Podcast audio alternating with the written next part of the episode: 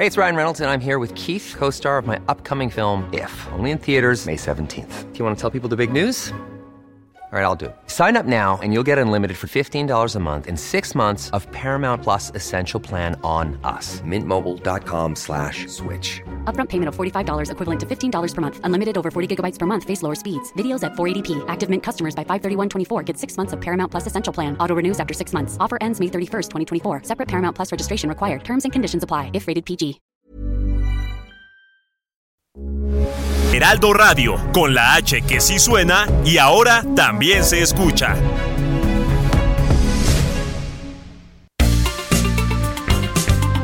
Heraldo Media Group presenta la información y el entretenimiento que usted necesita para estar enterado también en su descanso.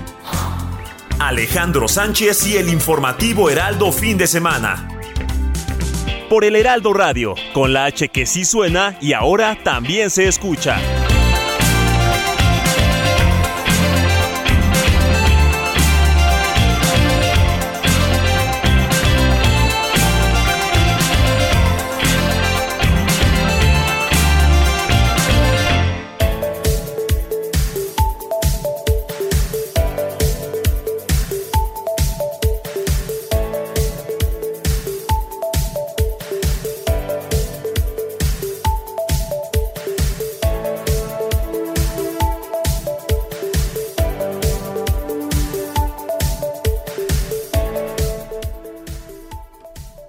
Son las 7 de la mañana, la noticia no descansa. Estamos en el informativo de fin de semana del Heraldo Radio.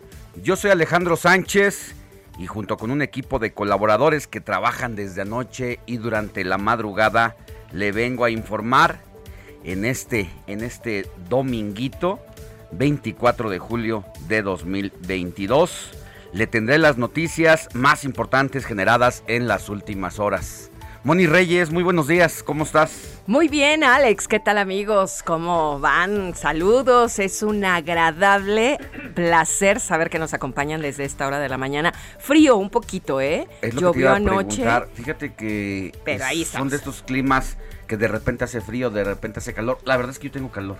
Ah, bueno, en cabina hace calorcito. Mírame, me Sí. vine en manga corta a esa a estas horas de la mañana. Sí, te vi. Salí de casa con mucho calor, manga corta y aquí Y estamos. de blanco. Y de blanco. ¿Cuál debe de? Yo con chamarra porque yo me cuido mucho la garganta, entonces soy medio Bueno, es que tú especial. vives de tu voz, Ay, pues a veces, de la voz y de la redacción y de la creatividad y de la publicidad y ahí andamos.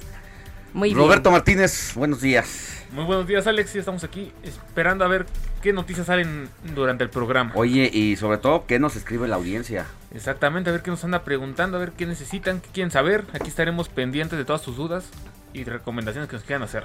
Y además de que los fines de semana, los últimos fines de semana, vaya que nos ha tocado información estando al aire.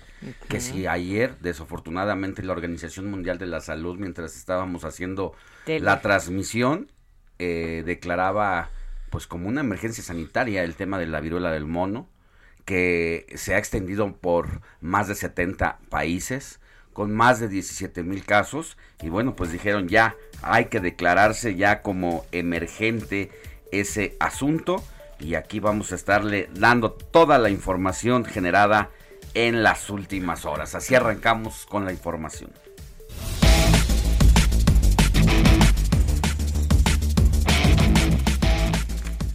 El presidente Andrés Manuel López Obrador aseguró que su gobierno no es títere de nadie y que los reaccionarios de México están defendiendo a las empresas extranjeras, por lo que hará valer la soberanía y la independencia de México frente al reclamo de Estados Unidos y Canadá sobre las violaciones al Tratado de Libre Comercio. Así lo dijo el presidente de la República. Ahora, por ejemplo, Estados Unidos con Canadá eh, nos están haciendo un reclamo porque queremos rescatar nuestro petróleo y la industria eléctrica nacional.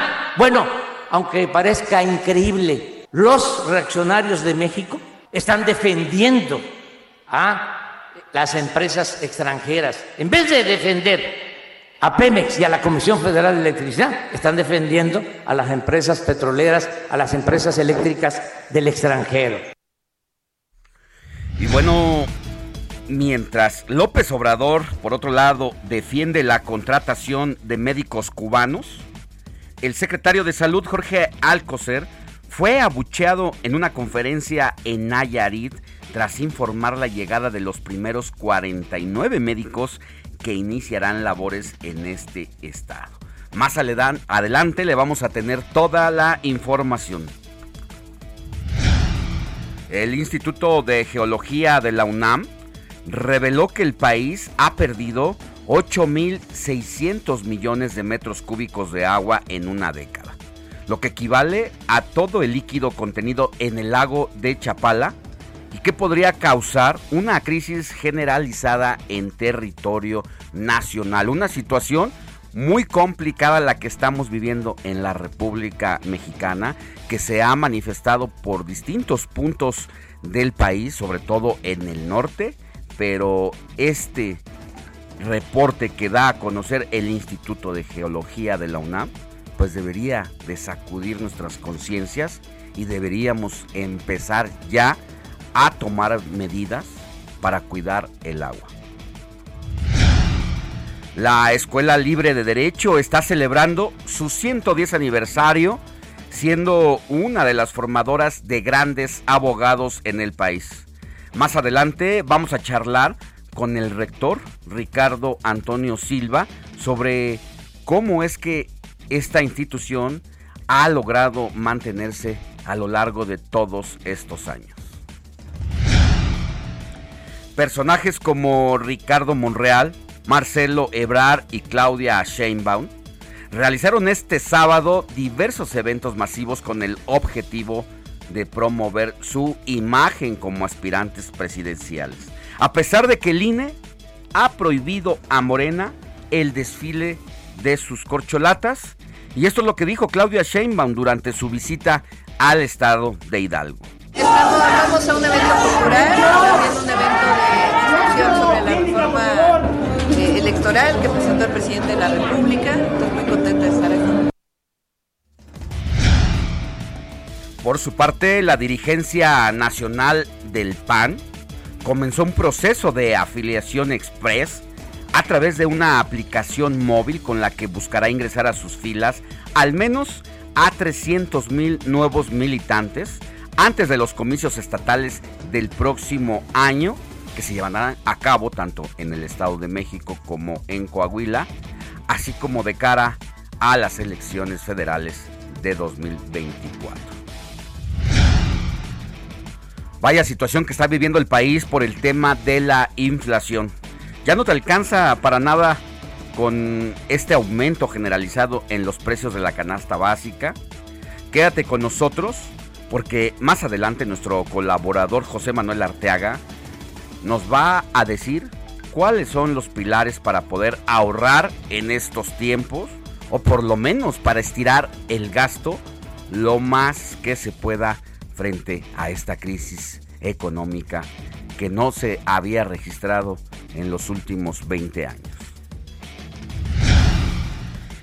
Tres personas heridas y cinco detenidas fue el saldo de una balacera registrada este sábado en las inmediaciones de la Quinta Avenida de Playa del Carmen, allá en Quintana Roo, uno de los sitios más concurridos de este destino turístico. ¿Te has preguntado qué es lo que pasa en las mentes de las personas que pasan en que ponen en riesgo sus vidas tan solo por unos likes? Más adelante platicaremos con la psicóloga y especialista en salud mental Flor Arreola sobre estos temas que están creciendo día con día en las redes sociales. Apenas este fin de semana veíamos un riesgo total de tres jóvenes que se subieron a los vagones del metro y que mientras hacía este recorrido de estación en estación, estos muchachos se iban haciendo una selfie a más de 80 kilómetros por hora. ¿Qué hubiera pasado si uno de estos chicos hubiera caído a las vías del tren y hubiera sido arrollado por precisamente pues el metro? Seguramente hubieran culpado a las autoridades. Bueno, pues cada día son más los casos que se repiten y por eso vamos a platicar con Flora Reola para que nos cuente qué es lo que buscan los muchachos más allá de los likes y por qué esta generación que pone en riesgo su propia vida con tal de tener más seguidores. La Organización Mundial de la Salud, ya lo decíamos, declaró a la viruela símica como una emergencia de salud pública de preocupación internacional y emitió recomendaciones a diversos países para que tomen medidas que ayuden a disminuir la transmisión, incrementar la vigilancia epidemiológica, así como vacunar y proteger a los grupos vulnerables.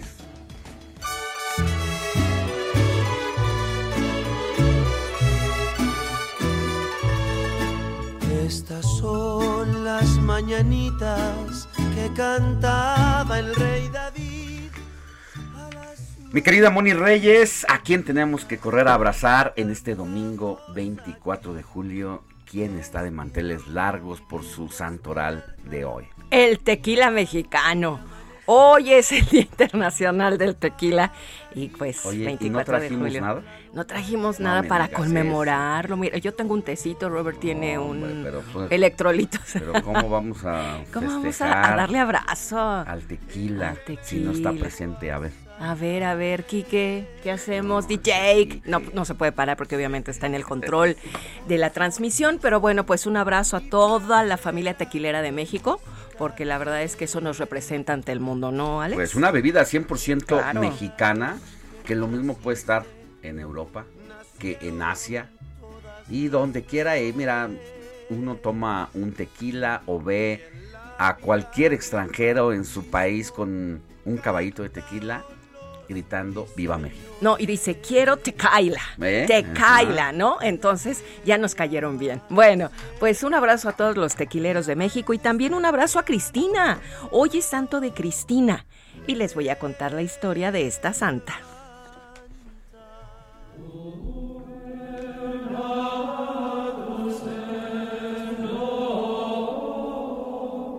Cristina es de origen griego. Su significado es fiel seguidora de Cristo. Cristina fue de origen acomodado, hija de Urbano, gobernador asentado en Bolsena. Según versiones de la historia, al cumplir los 11 años, el papá, muy orgulloso de ella y queriendo alejarla de los vicios del mundo, la encierra en una torre lujosamente ornamentada y adornada con estatuas de los dioses paganos, paganos dándole un séquito personal de esclavas para que las sirvieran en su totalidad. Un buen día, Cristina, ni corta ni perezosa, decide destruir todas las imágenes que había colgadas en su cuarto y repartió también los trozos de metal de aquellas imágenes que estaban como estatuas y ese metal precioso lo reparte entre la gente pobre. Ante este acto, las esclavas corren a avisarle al papá de Cristina, quien hizo acto de presencia en la torre, y le dio una paliza a la niña por lo que había hecho. Pero como los golpes no la doblegaron, la mandó a encerrar en una cárcel y se propuso juzgarla como a una de sus peores reos. Una noche acudió la mamá de Cristina a llorar y a suplicar a su hija que se retractara de lo que había hecho, pero la niña no se dio. En el siglo IX se redactó su martirio, sobre el cual se hicieron varias versiones. Muchas de ellas se cree que se influenciaron por la vida de otros santos como Santa Bárbara. Bueno, pues ahora vamos a darle ya el abrazo a Cristina, ¿verdad? Eh, te- Oye, a conocemos Cristina muchas Mieres. Cristinas. Cristina Mieres, claro. ¿Quién es Cristina, mi prima. Nuestra ejecutiva Claro, un abrazo, Cristi. aquí.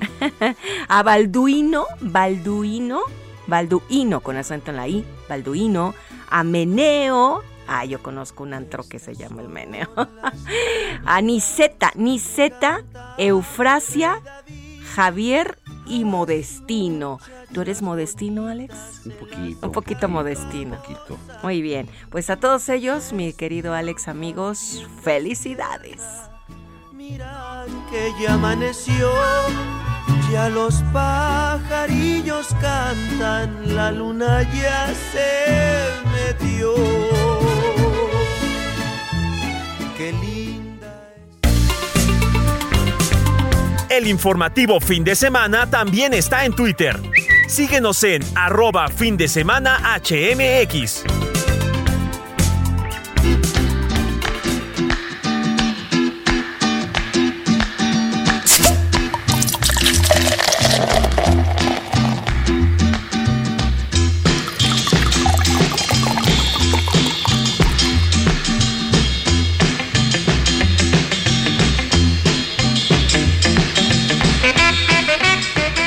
Que ya lo decías, Moni Reyes, que hoy se conmemora precisamente pues el Día eh, Internacional del Tequila, una Ah, bebida pues con Eso sí me interesa. sello 100% mexicano y haciendo una revisión de cómo está la industria del tequila en estos momentos, pues es una buena noticia porque llega en su mejor momento comercial a la celebración de este Día Internacional de la Bebida Mexicana, cuya producción es dominada por empresas mexicanas, pero también transnacionales, aunque pues aún existen familias que la elaboran con todos los procedimientos nacionales. Y según la Cámara Nacional de la Industria Tequilera, esta da empleo a por lo menos 90 mil personas de forma directa, además de que el paisaje agavero se ha consolidado como un imán turístico.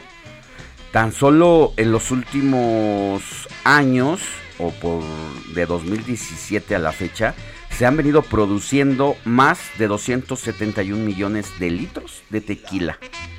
Y incluso eso en 2017, pero en el 2021 la producción aumentó a 527 millones de litros de tequila. Paralelamente también ha crecido exponencialmente la demanda de agave, materia prima para el destilado. Pues así las buenas noticias, por fortuna, para nuestro país y para seguir haciendo la representación a nivel internacional. Y a donde vayamos, ahí dicen, eres de México. Tequila.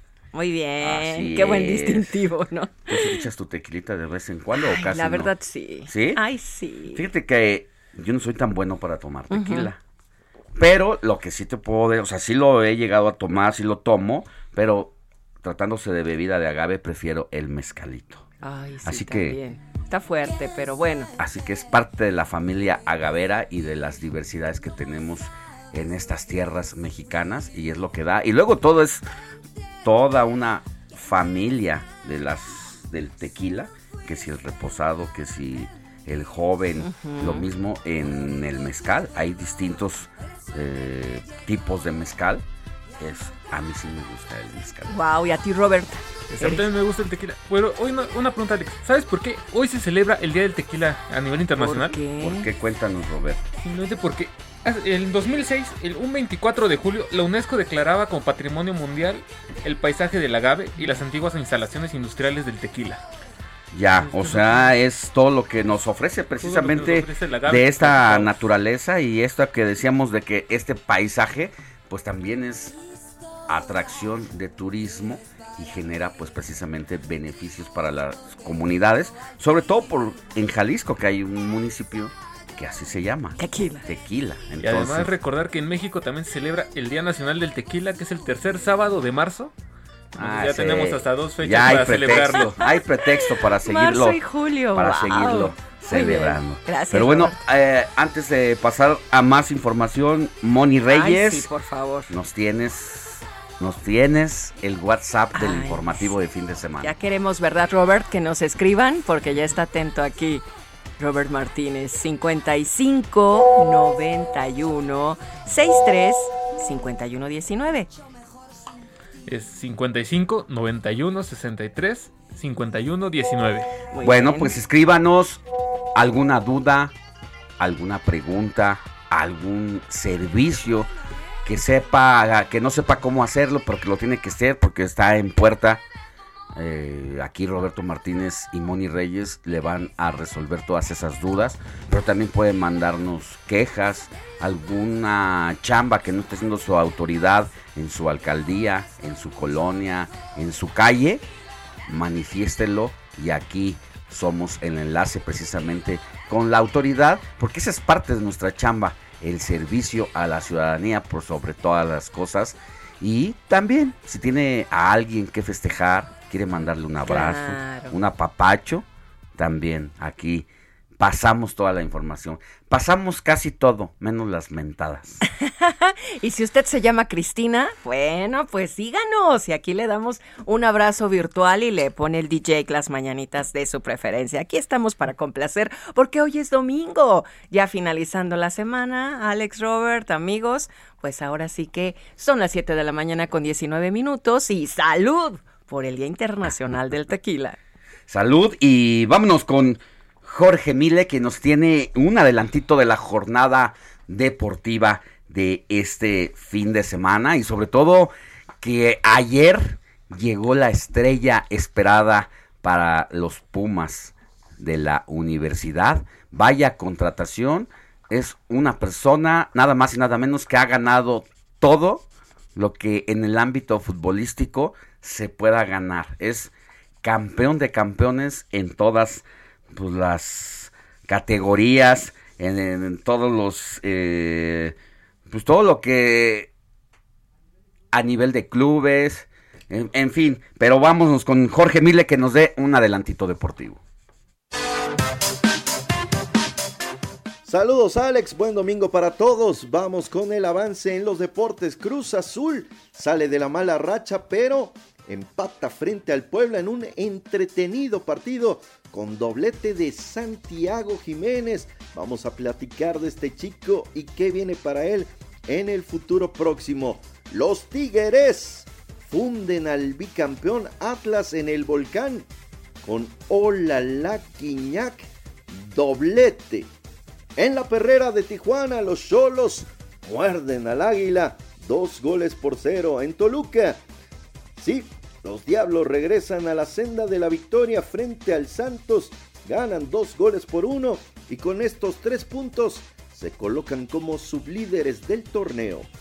Este domingo, Pachuca contra Pumas, 7 de la noche.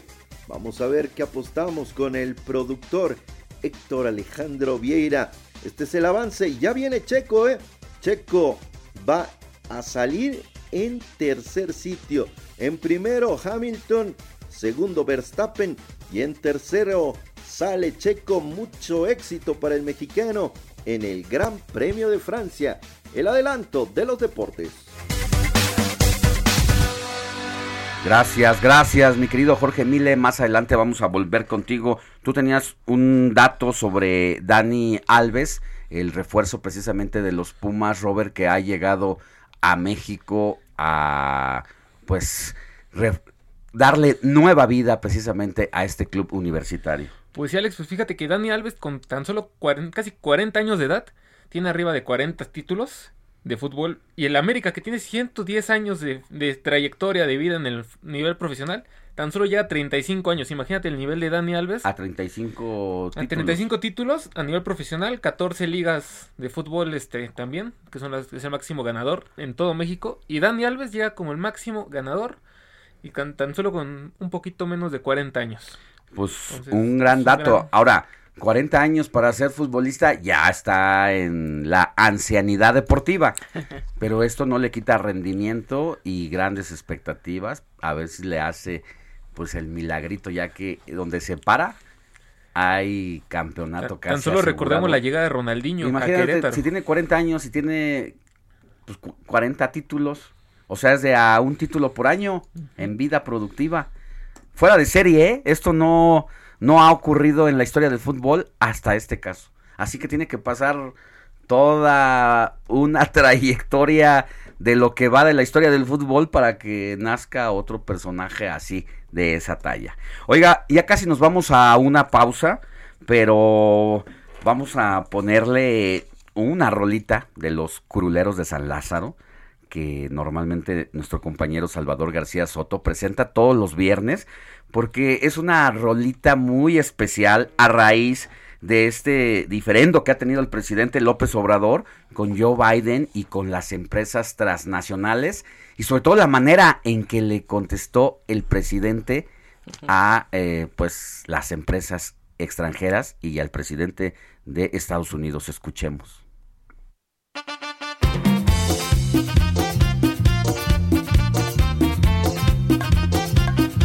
Que ya vienen de chillones, dicen que porque el tratado, uy, qué miedo déjese venir gabachos. Uy, qué miedo, déjese venir gabachos. Y que dicen que si se enojan van a deportar a varios. Uy, qué miedo, déjese venir gabachos. Uy, qué miedo, déjese venir gabachos. Paquetes de aranceles dicen de estar preparando. Uy, qué miedo, déjese venir gabachos. Uy, qué miedo, déjese venir gabachos. Y que si no les cumplimos duro van a castigarnos. Uy, qué miedo, déjese venir gabachos. Uy, uy, qué miedo, que estos buenos para que se calmen. La noticia no descansa. Usted necesita estar bien informado también el fin de semana. Esto es Informativo El Heraldo Fin de Semana. Regresamos.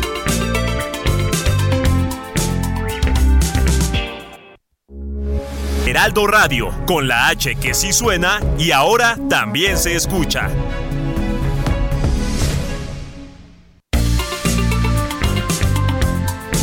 Siga en sintonía con la noticia.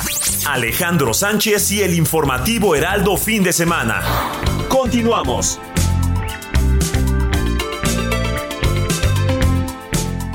Mi amor, si te sientes bien sabré entender que yo también sé perder, sabré comprender, libre es el amor. El amor que te ofrecí fue noble y puro cuando menos deberías considerar que las cosas que te di siempre recuerden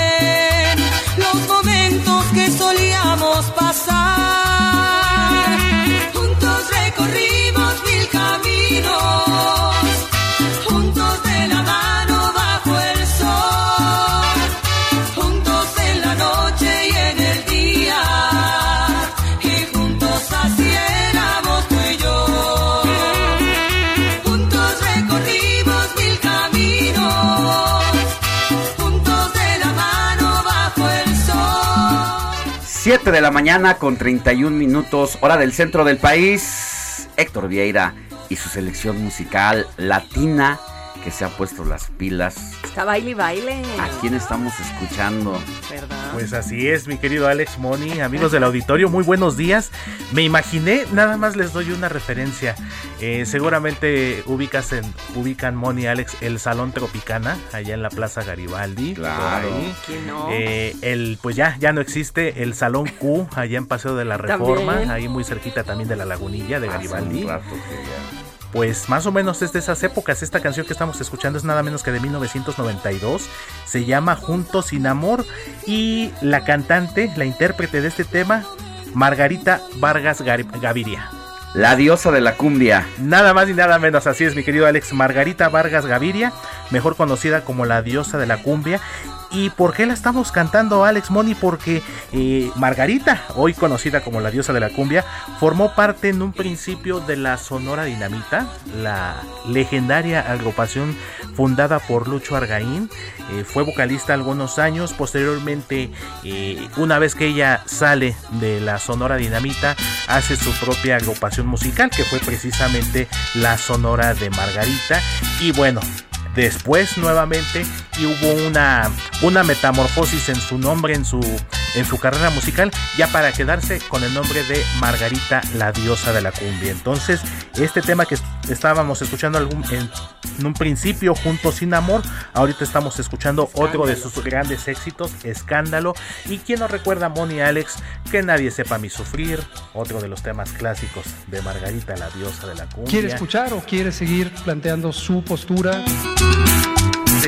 de cumbia más Quiero importantes escuchar. De nuestros tiempos. Colombiana. Ella es colombiana, pero nacionalizada Ya mexicana. mexicana desde hace algunos años, incluso empresaria mexicana, eh, cuenta la leyenda que tiene ahí algunos negocitos en una plaza comercial ahí en la zona de Polanco, la que está en la esquina de Ejército Nacional y Vázquez de Mella, si la memoria no me falla, o sea, empresaria, productora musical, cantante ha hecho sus pininos también como compositora, sin lugar a dudas una artista sumamente talentosa, mujer empoderada, definitivamente es de las figuras Empoderada. femeninas más ¿Empoderada? Empoderada. empoderada. empoderada. Estamos en vivo. 100 planas, 100 planas. Oye, eh, Si ya saben cómo me pongo, ¿para qué me invitan? ver un reportaje que le hicieron de que también una vida difícil, eh, una situación, si no me De amor. Enviudó muy joven exactamente. y la ha pasado un poco mal en esos sentidos. Enviudó muy joven, algunos, pues como todos en algún momento dado hemos llegado a tener ahí situaciones familiares, situaciones lamentablemente que también ella ha reconocido de discriminación por el tema de su complexión física. Pero bueno, independientemente de eso, Alex Money, el talento lo tiene, lo va a seguir teniendo, se le reconoce, se le admira y siempre escuchar una canción de Margarita, la diosa de la cumbia, nos pone de buen humor y qué mejor que hacerlo este domingo, Alex.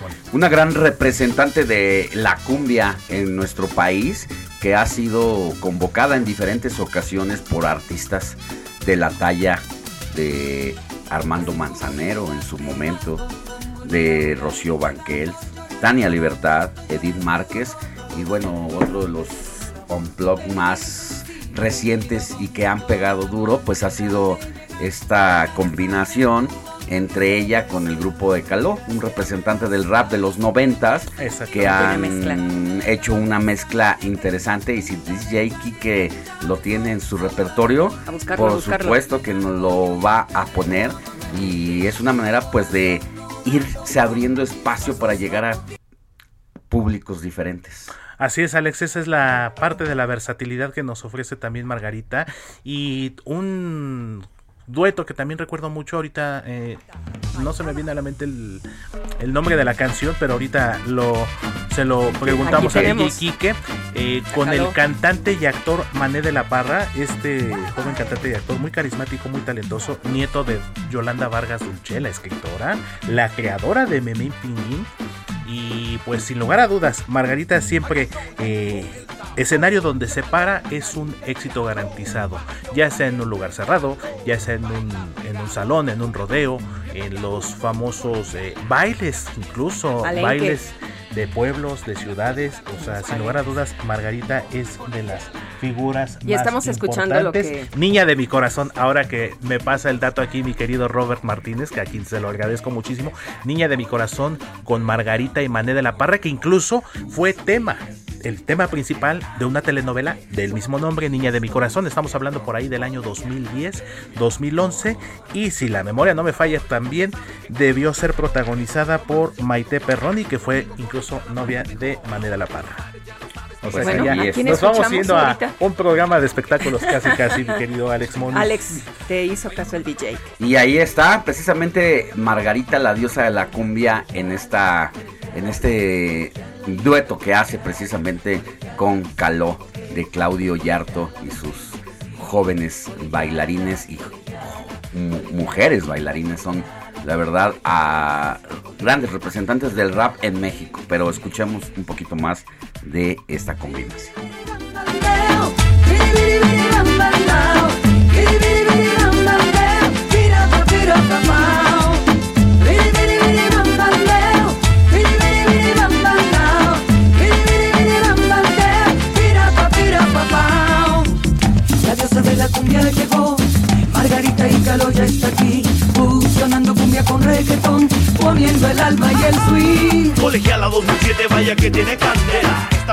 Enséñale al sol cómo se debe de brillar. No te causa confusión, pues a tus pies les gustó esta fusión de cumbia con reggaetón, margarita con calor. Esto es más sabroso que una chela en el calor. El informativo fin de semana también está en Twitter. Síguenos en arroba fin de semana HMX.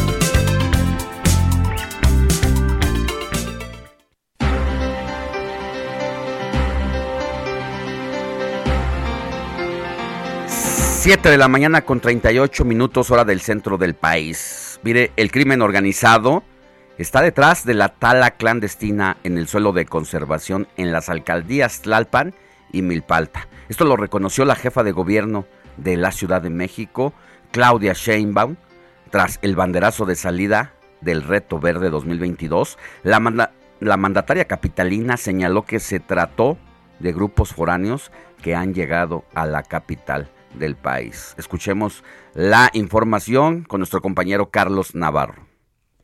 Buenos días, Alex Simoni. Les saludo con gusto a ustedes y al auditorio y les comento que el crimen organizado está detrás de la tala clandestina en las alcaldías Tlalpan y Milpalta, reconoció la jefa de gobierno de la Ciudad de México, Claudia Sheinbaum. Tras el banderazo de salida del Reto Verde 2022 en San Miguel Topilejo, la mandataria capitalina señaló que se trata de grupos foráneos a la capital del país. Escuchemos. Hay una zona más que la quema, tiene que ver con la tala clandestina.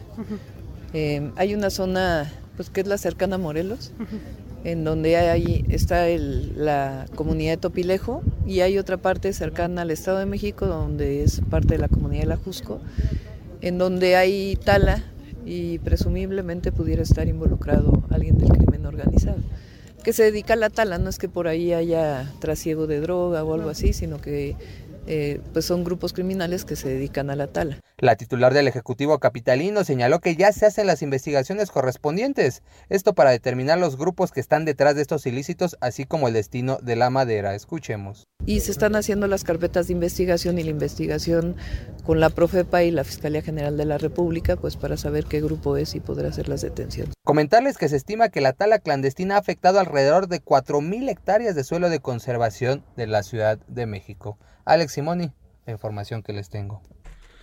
Muchas gracias, Carlos Navarro. Pues una situación muy complicada la que se está viviendo en las alcaldías de Tlalpan y Malpalta. Una pues depredación al ambiente que ya no es silenciosa, que ya está a la vista de todos y que el tema de Topilejo pues vino a terminar de exhibir precisamente lo que pasa al sur del país. Pero vamos con más información. Y mire, le adelanto precisamente hablando de la jefa de gobierno, que nuestra compañera Adriana Delgado, quien es la titular del espacio El Dedo en la Llaga, que se transmite de lunes a viernes en estos micrófonos de 3 a 4 de la tarde, y que tiene una, un programa de entrevistas en, que se llama también El Dedo en la Llaga en televisión, que se transmite todos los jueves a las 11 de la noche por el canal 8 de su televisión abierta aquí en todo el Valle de México y en distintas en distintos canales en otras plataformas como Easy, Sky, entre otras. Platicó con la jefa de gobierno y esto es un adelanto de lo que vamos a ver el próximo jueves. Adriana Delgado entrevista en exclusiva a la jefa de gobierno de la Ciudad de México, Claudia Sheinbaum. Claudia, ¿preparada para el 2024? Preparada para el 2024, pero también estamos gobernando la ciudad en este momento, porque no se puede eh, abandonar la responsabilidad principal. Pero creo que las mujeres estamos preparadas. Jueves, 11 de la noche, El Dedo en la Llaga, Heraldo Televisión.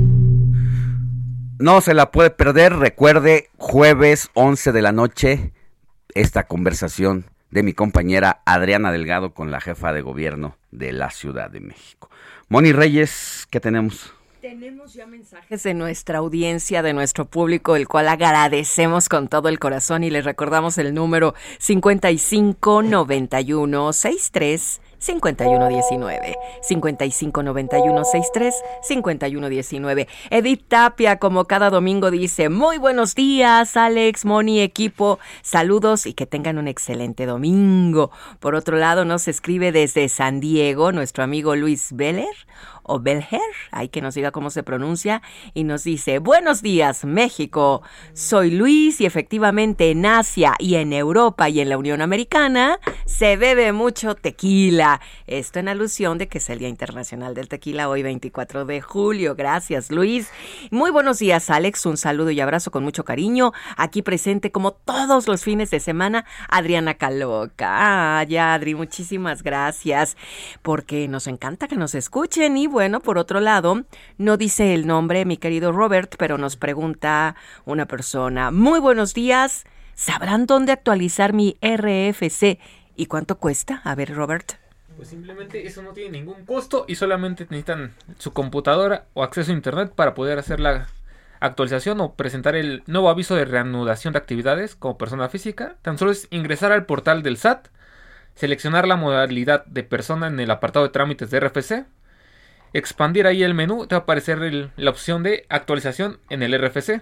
Ahí le vas a dar clic, presentas un aviso de reanudación de actividades, para lo cual te va a pedir tu RFC y tu contraseña, llenas los datos solicitados, confirmas toda la información que proporcionaste e imprimes el acuse y lo tienes y si quieres también lo puedes guardar en tu dispositivo. A la página del SAT. En la página del SAT, todo es en el portal, no es necesario ir este a, hacer filas. sin costo ni Sin nada. costo y ni eso nada. está eh, bien que no tengas que ir a hacer filas, que puedas hacer este trámite digital, pues uno avanza así, es más rápido y te ahorras todo esto. Prácticamente ir a la Secretaría de Hacienda a hacer un trámite es prácticamente perder el día, dedicarle sucur- todo un sí, día a completo. sucursales del, del SAT, ¿no? Entonces, entramos al portal del SAT, que es www.sat.gov .gov.mx. y directamente ahí nos vamos a la pestañita. Está, exactamente, vamos a la pestañita de trámites y nos va a ir desplegando un poco la información de cómo ir haciendo la actualización del RFC. Muy bien.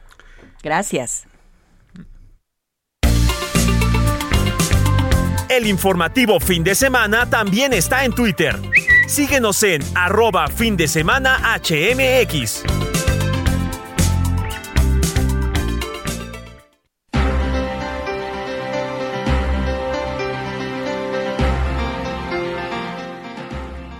Pues así, este sábado ya le decíamos que ha habido diversos eventos masivos por parte de las corcholatas del presidente.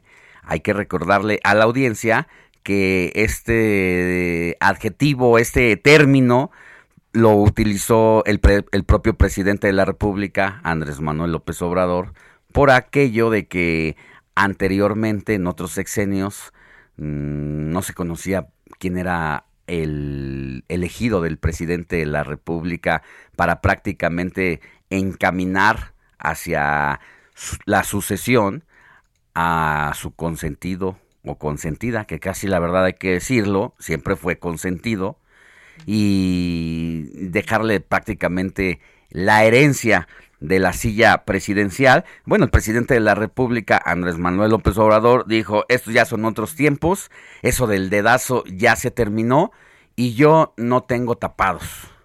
Yo puedo decir que en mi gabinete hay hombres y mujeres importantes con la capacidad de llegar a este cargo de presidente o presidenta de la República y por eso le dijo, estas son las corcholatas.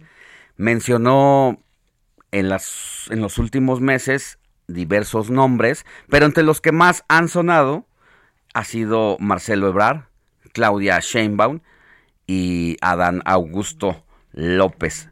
Hay otro personaje que quiere ahí disputarse el camino a la presidencia de la República, que es Ricardo Monreal, no está entre las corcholatas del presidente. Y bueno, esto se ha movido de sobremanera y el presidente les ha dicho, bueno, pues busquen la oportunidad en sus tiempos libres y ni tardos ni perezosos, pues lo han venido haciendo a pesar del disgusto del Instituto Nacional Electoral que les ha llamado de manera fuerte para que dejen de andarse moviendo en estos tiempos porque puede ser considerado, dice eh, la autoridad electoral, como eh, violaciones a la ley y que puede incluso ser sancionado. Pero mientras llega esta revisión y mientras solamente el llamado queda en un simple jalón de orejas, pues Marcelo Ebrard también pues ha estado muy activo y esto es lo que el día de ayer ocurrió con él. Vamos con nuestro compañero Pepe Ríos, quien tiene todos los detalles. ¿Qué tal Alejandro? Buen día, te saludo con gusto a ti y a quienes nos escuchan este domingo por el Heraldo Radio y bueno, para informarte que este sábado el secretario de Relaciones Exteriores Marcelo Ebrard realizó una visita al municipio de Catepec de Morelos, esto para encabezar un encuentro con regidores, diputados locales y vecinos de la, del municipio para analizar y buscar soluciones a los problemas que enfrentan las urbes en las zonas metropolitanas. El evento se realizó en este Centro Regional de Cultura de las Américas, donde el canciller resaltó que estos acercamientos buscan mejorar las condiciones de vida de la población, siendo en el caso de Catepec específicamente, pues problemas como la falta de agua, la mejora de la seguridad pública y sobre todo el impulso del empleo. Hay que destacar Alejandro que bueno, estas, estas visitas que realiza el canciller pues este es parte de una gira para hablar sobre ciudades sustentables y ciudades inteligentes, la cual es pues bueno, eh, este viernes ya había realizado otra visita al puerto de Acapulco y pues bueno, eh, ayer sábado fue donde realizó ahora esta parada por el municipio de Ecatepec. Entre porras y aplausos, el funcionario federal apuntó que en este momento existen iniciativas y acciones por hacer y lograr la consolidación de los proyectos federales en regiones como la de Catepec, así como tener un acercamiento con las autoridades locales para mejorar la calidad de vida de la población. Y como un ejemplo para buscar estos resultados, pues bueno, el mismo canciller señaló que existe el de la Ciudad de México, como el que comenzó el ahora presidente Andrés Manuel López Obrador, y en la que, pues bueno, recordemos, el secretario de Relaciones Exteriores fungió en ese entonces como titular de Seguridad Pública, y en ese momento, pues bueno, él apuntó que en ese mandato se impulsó la obra pública, los apoyos sociales y una mejora en los sistemas de seguridad pública, por lo que pues bueno, él apuntó que se busca hacer un proyecto o que la intención de consolidar estos proyectos federales eh, sean replicables como lo que sucedió en la capital del país. Por otro lado, pues bueno, eh, en este encuentro también pidió apoyar al presidente en la resolución de las consultas en materia energética del marco del TEMEC, donde resaltó que desde la Secretaría de Relaciones Exteriores se priorizará la defensa del país. Y pues bueno, este es el informe que te tengo desde el municipio de Catepec de Morelos. Alejandro, buenos días. Muchas gracias, Pepe, que tengas un buen día. Y mire, sigue la campaña de vacunación para menores de edad contra COVID-19. Pero, ¿qué pasó, Robert? Pues fíjate que esta semana se hizo viral un pequeño video en TikTok donde un niño este, no quería vacunarse y se le escapó el papá y empezó a correr por toda la instalación este, del área para vacunarse. Y el papá y los médicos estaban ahí persiguiendo al niño, pues que andaba quejándose y llorando de que no quería vacunarse. Y esto fue algo muy chistoso, además de chistoso por la situación. Este desató una serie de comentarios donde decíamos, bueno, donde nos toca ver las, las diferentes generaciones que se viven ahorita. Donde los señores publicaban, en mis tiempos ya esto se hubiera arreglado con una nalgada. Este, por andar este, haciendo ese tipo de escándalos en, en, pleno lugar público. O los, digamos, más actuales, donde dice, esto es de platicarlo, hay que, hay que ver con el niño de que eso no se tiene que hacer en esos momentos. Como que se empezó a dar mucho esta polémica, controversia entre generaciones de cómo actuar en esos momentos. Bueno, eso yo creo que va más allá de un chanclazo. O sea, creo que no es eh, el ejemplo como para discutir si un niño es rebelde o no, porque esto incluso puede generar una fobia. Hay quien tiene fobia a las agujas, a que no agujas. recuerdo cómo se le llama ese término. Uh -huh. A ver si puedes encontrarlo por ahí, Robert. Pero hay personas muy adultas que cuando los se van a vacunar, pues simple y sencillamente se resisten Cierran porque los ojos, ¿no? ver la aguja, la verdad es que el sí, piquete luego sí. ni, ni se siente ni duele, pero, pero enfrentar la uh -huh. aguja, eso sí. es lo que te llama pues precisamente la atención y te genera esta este rechazo a las agujas, ¿cómo se llama? Pues fíjate que la fobia se llama tripanofobia. Tripano. Tripanofobia. La, el miedo a las agujas. Wow. Y Robert, ¿se sabe de qué edad y en qué lugar fue, fue? este este? El lugar este no no se ha detallado ah, el lugar porque, porque fue TikTok. un video que se hizo viral Ajá. en TikTok, pues sí detallaron que fue en México. Ah, okay. O sea, ahí sí se ve el video donde va la corretiza. Uh -huh. Se ve la corretiza y Del se ve que al final, este, se, bueno, entre los comentarios dicen que es una perso un personal, de, una mujer de personal salud quien alcanzó a agarrar al niño y, y entregárselo toma. a su papá. y del lugar de el niño, pues por más que intentó correr, por más que intentó huir, no logró evitar ser vacunado ese día. Muy bien. Pues ahí está. Al final de cuentas le tocó su vacuna al muchacho. Y bueno, usted si nos escucha y tiene a sus niños de entre 10 y 11 años de edad, pues sigue, sigue este proceso de vacunación y a los rezagados también, no importa la edad, sobre todo adultos que puedan ir a ponerse la vacuna, porque todavía seguimos en el piquito money alto de la propagación del COVID-19. Tan es así, Alex, que cuántas personas no conocemos en nuestro ambiente cercano que tienen COVID, ¿no? En las variantes y variantes y variantes, pero bueno, ayuda la vacuna en cierta forma. Así es, cuidarse. conozco mm, varias personas que han salido del COVID, pero otros están entrando. Y mucho invicto, ¿eh? De los que en más de dos años... ¿Sigues invicta? Sí, Mm, Impresionante. claro. Qué bueno, qué bueno que... Mis defensas arriba todavía. Fíjate, Impresionante. eh, a mí me tocó pues hace un año. Sí, tú hace un Eh, año recuerdo. Me acuerdo que ese día como que tuve una mala noticia y yo siento que ahí... eh, Bajaste las defensas. Ahí se me bajaron las defensas Y y me tomó por sorpresa virus entró. el bicho. Para mi fortuna me fue bien, por fortuna. Pero bueno, hay que seguirse vacunando, mi querida Moni, porque eso ayuda, está evidenciado, está comprobado. Confía en la vacunación. Y confíe también en su sistema inmunológico, a nutrirnos bien y tener Así pensamientos de salud. Vámonos a una pausa y volvemos con más información.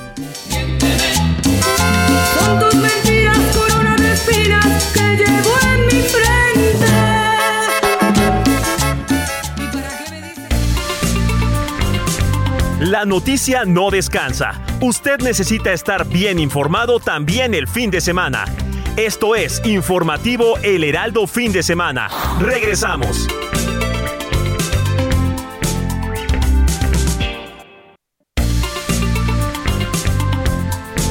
Siga en sintonía con la noticia. Alejandro Sánchez y el informativo Heraldo Fin de Semana. Continuamos.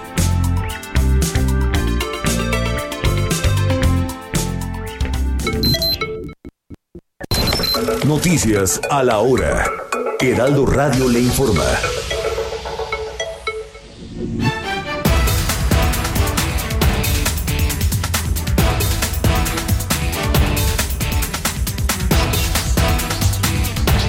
Ocho de la mañana en punto, alerta e informa el gobierno de México a través de la Secretaría de Salud sobre las medidas preventivas que deberán seguirse con la intención de vigilar y controlar posibles brotes de viruela símica en el país, en donde actualmente se registran 55 casos en nueve entidades federativas. Los acuíferos en México han perdido en la última década 8.6 mil millones de metros cúbicos de agua, lo que equivale a todo el líquido contenido en el lago de Chapala, el embalse más grande del país. Estoy de acuerdo con un diagnóstico de medio ambiente, así lo dijo Eric Morales, cacique del Instituto de Geología de la UNAM. Como parte del reto verde, en la Ciudad de México se han plantado más de 15 millones de árboles en suelo de conservación y urbano. Así lo informa la jefa de gobierno Claudia Sheinbaum. Desde el paraje Las Maravillas, en San Miguel Topilejo, en Tlalpan, la mandataria capitalina dio el banderazo de salida para la plantación de más árboles. Reabre sus puertas el tiradero municipal de la villa de Saachila, Oaxaca, por un lapso de tres meses para que solo cinco de 22 ayuntamientos puedan descargar sus desechos sólidos. Con miras a las elecciones del 2024, el Partido Acción Nacional le apuesta a la afiliación express, ahora mediante una aplicación móvil que le permite ingresar a sus filas al menos a 300 mil nuevos militantes antes de los comicios. Esto de acuerdo con una propuesta del líder nacional del PAN, Marco Cortés. En el orbe, una ola de extremo calor afecta a decenas de millones de estadounidenses este fin de semana, con temperaturas récord en el centro y noreste y un incendio forestal en California. Ucrania acusó este sábado a Rusia de lanzar misiles contra el puerto estratégico de Odessa y de incumplir siempre sus promesas, un día después de que Moscú y Kiev sellaran un esperado acuerdo para reanudar las exportaciones de grano por el Mar Negro bloqueadas por la guerra. 8 de la mañana con 3 minutos exactamente tiempo del centro de México. Amigos, estamos aquí en el informativo fin de semana con Alex Sánchez, así es que la invitación para que se queden con nosotros. Les saluda Mónica Reyes. Esto fue Noticias a la hora. Siga enterado.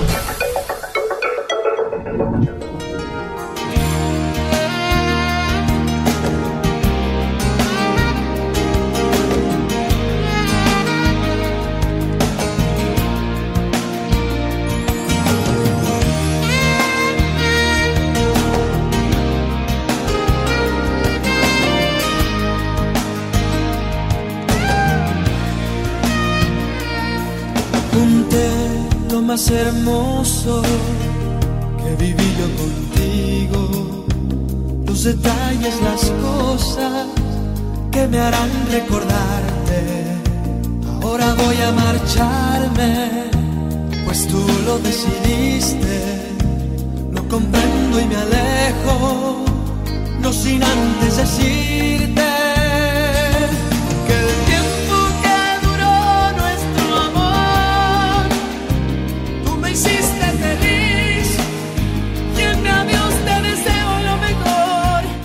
¿Qué tenemos, Ramírez? ¿Qué tenemos?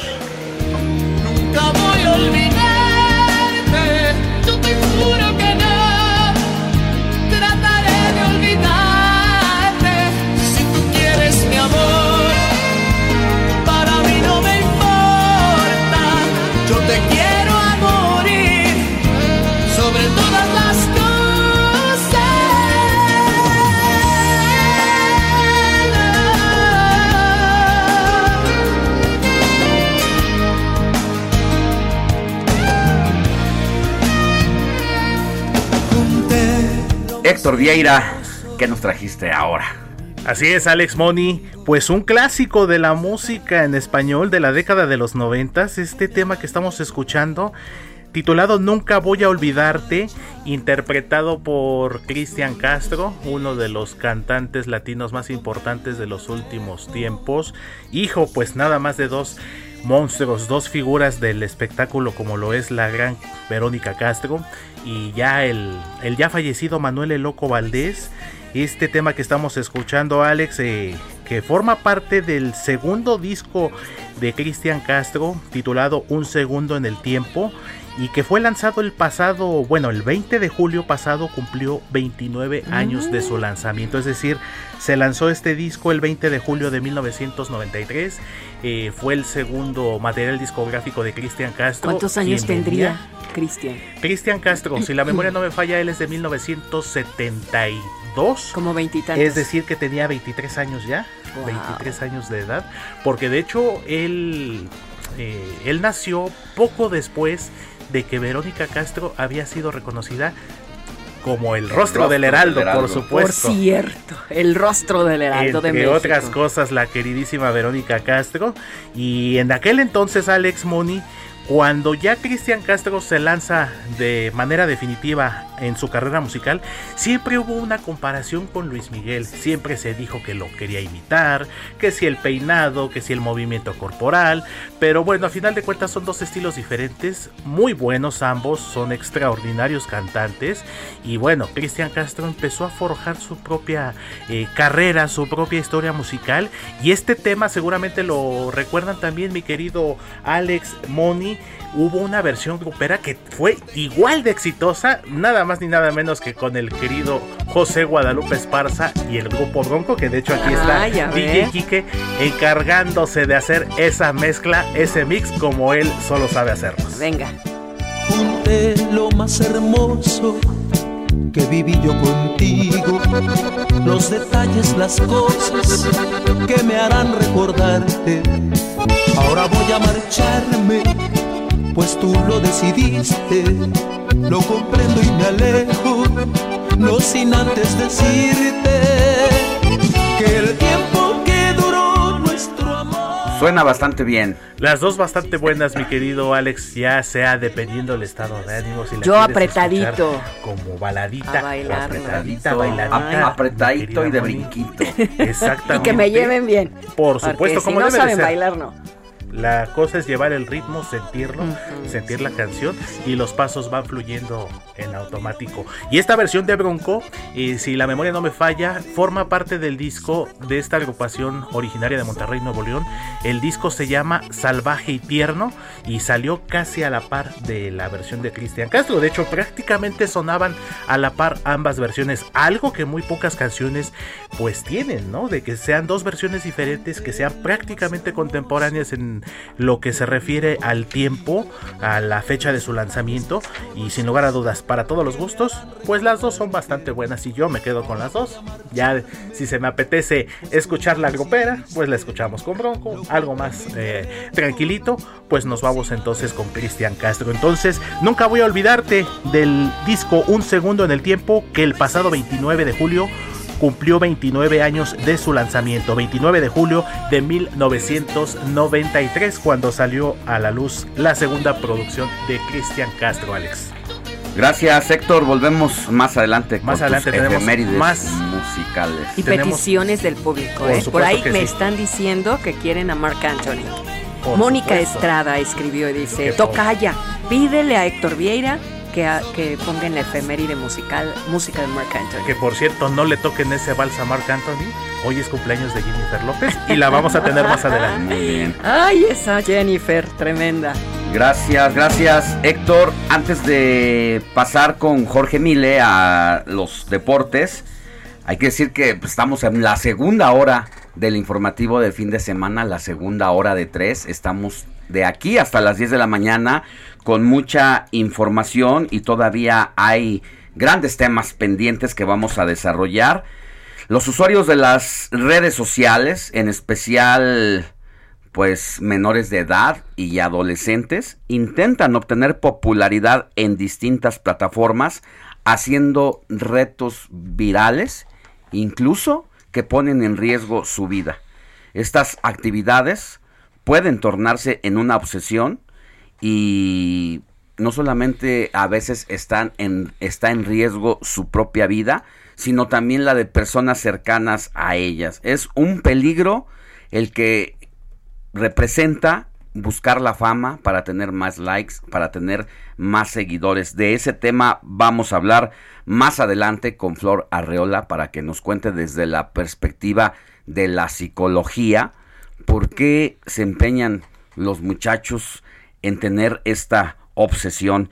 Ya le decíamos que el fin de semana un grupo de tres jóvenes se subió a el metro en movimiento al techo de la plataforma y hacían sus selfies para hacerse los graciosos y hoy la Procuraduría, la Fiscalía General de Justicia de la Ciudad de México ya busca a estos jóvenes para aplicarles todo el peso de la ley en la modalidad de ultraje a las vías de comunicación. Así que, pues si los encuentran y los le fincan alguna responsabilidad, pues creo que bien merecido por lo que representó ese, ese reto. También tenemos más información. Es cumpleaños de la Escuela Libre de Derecho, una de las instituciones educativas más prestigiadas en el país para cursar la carrera de abogado o abogada, la cual a lo largo de toda su historia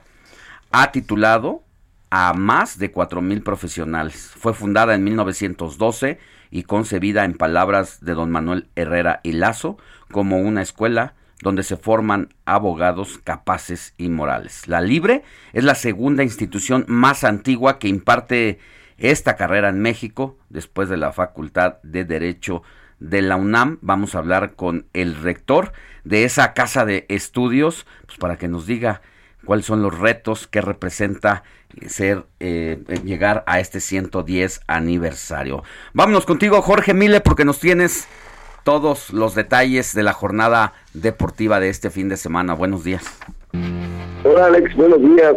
Muchas gracias. Vamos a comenzar con el Cruz Azul, que sale de la mala racha. Es cierto que no encuentra la victoria, pero empata frente al pueblo en un entretenido partido con doblete, ¿sabes de quién? De Santiago Jiménez, el joven que lleva cinco tantos en la temporada, pero que parece que vimos ayer el último partido con el Cruz Azul, ya que se habla que el Feyenoord, el equipo holandés, ya lo tiene no solamente en la mira, sino que las eh, negociaciones están muy adelantadas, podría viajar esta misma semana Santi Jiménez a Holanda. Bueno para Santiago, por supuesto, pero va a dejar mal al Cruz Azul, Y lo que llama la atención es el momento, ya que Santi Jiménez podría llegar al Feyenoord, empezar a jugar en Holanda y eso le viene bien al Tata Martino, que pues así sin querer queriendo, pues se va a encontrar con un delantero que ya estará en el viejo continente haciendo fútbol, así que ojalá que se cierre esta negociación y lo mejor de la suerte a Santiago Jiménez, creo que tiene muchos argumentos futbolísticos como para crecer en una liga importante, una liga de mucho auge futbolístico como es la liga holandesa, en donde ya varios mexicanos han puesto el nombre de nuestro país en alto, le toca a Santi Jiménez y creo que va a hacer muy bien las cosas.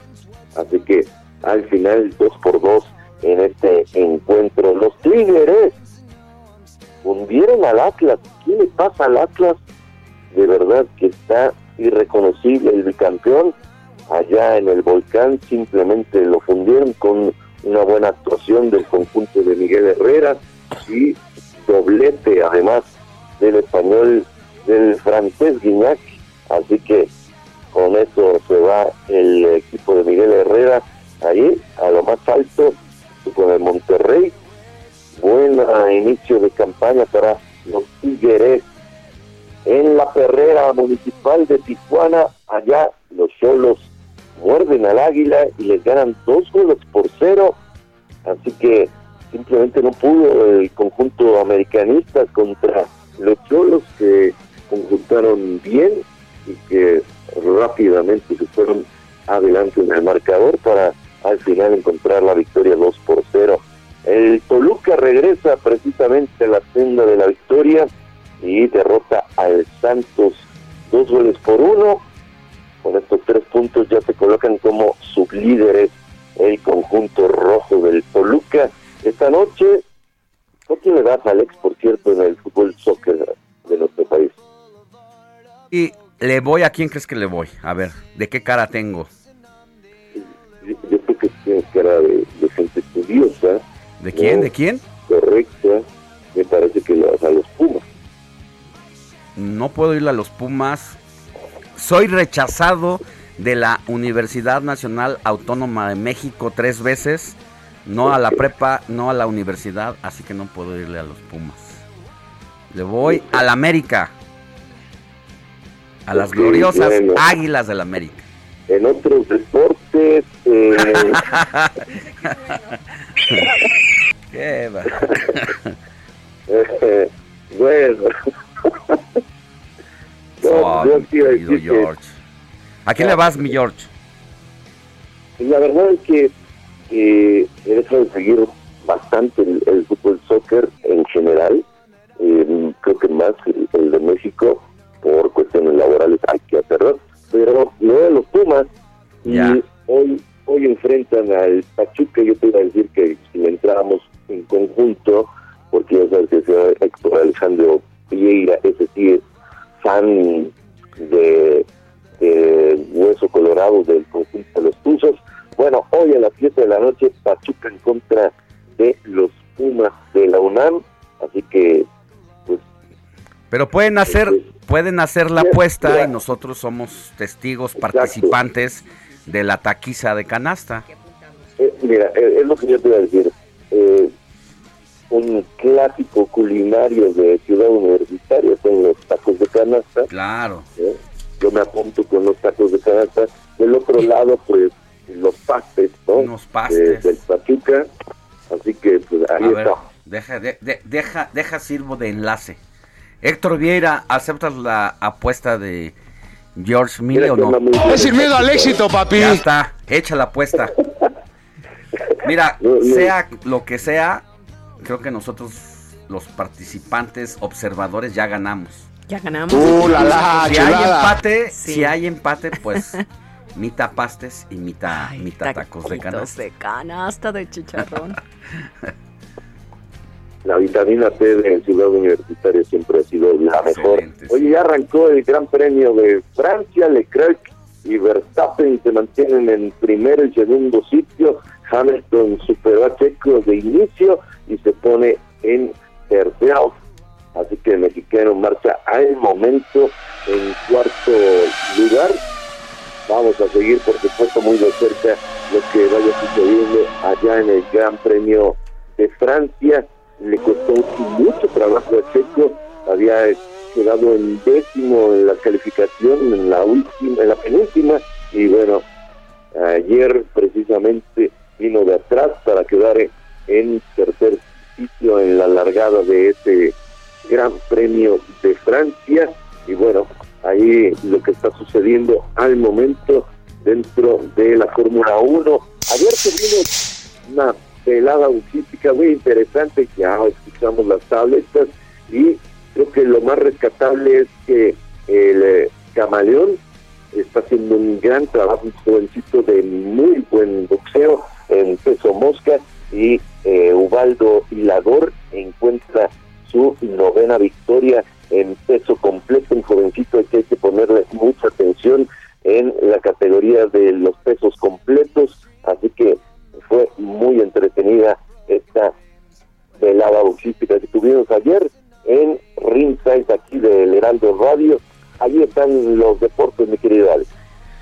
Muchas gracias, querido Jorge. Nos escuchamos en la siguiente. Y si pasa algo de aquí a las 10 de la mañana interesante con el Checo Pérez, nos comunicamos para que nos dé los detalles más recientes. ¿Te parece? Aquí estamos, listones de colores, sí, señor. Gracias, buen día. Un abrazo.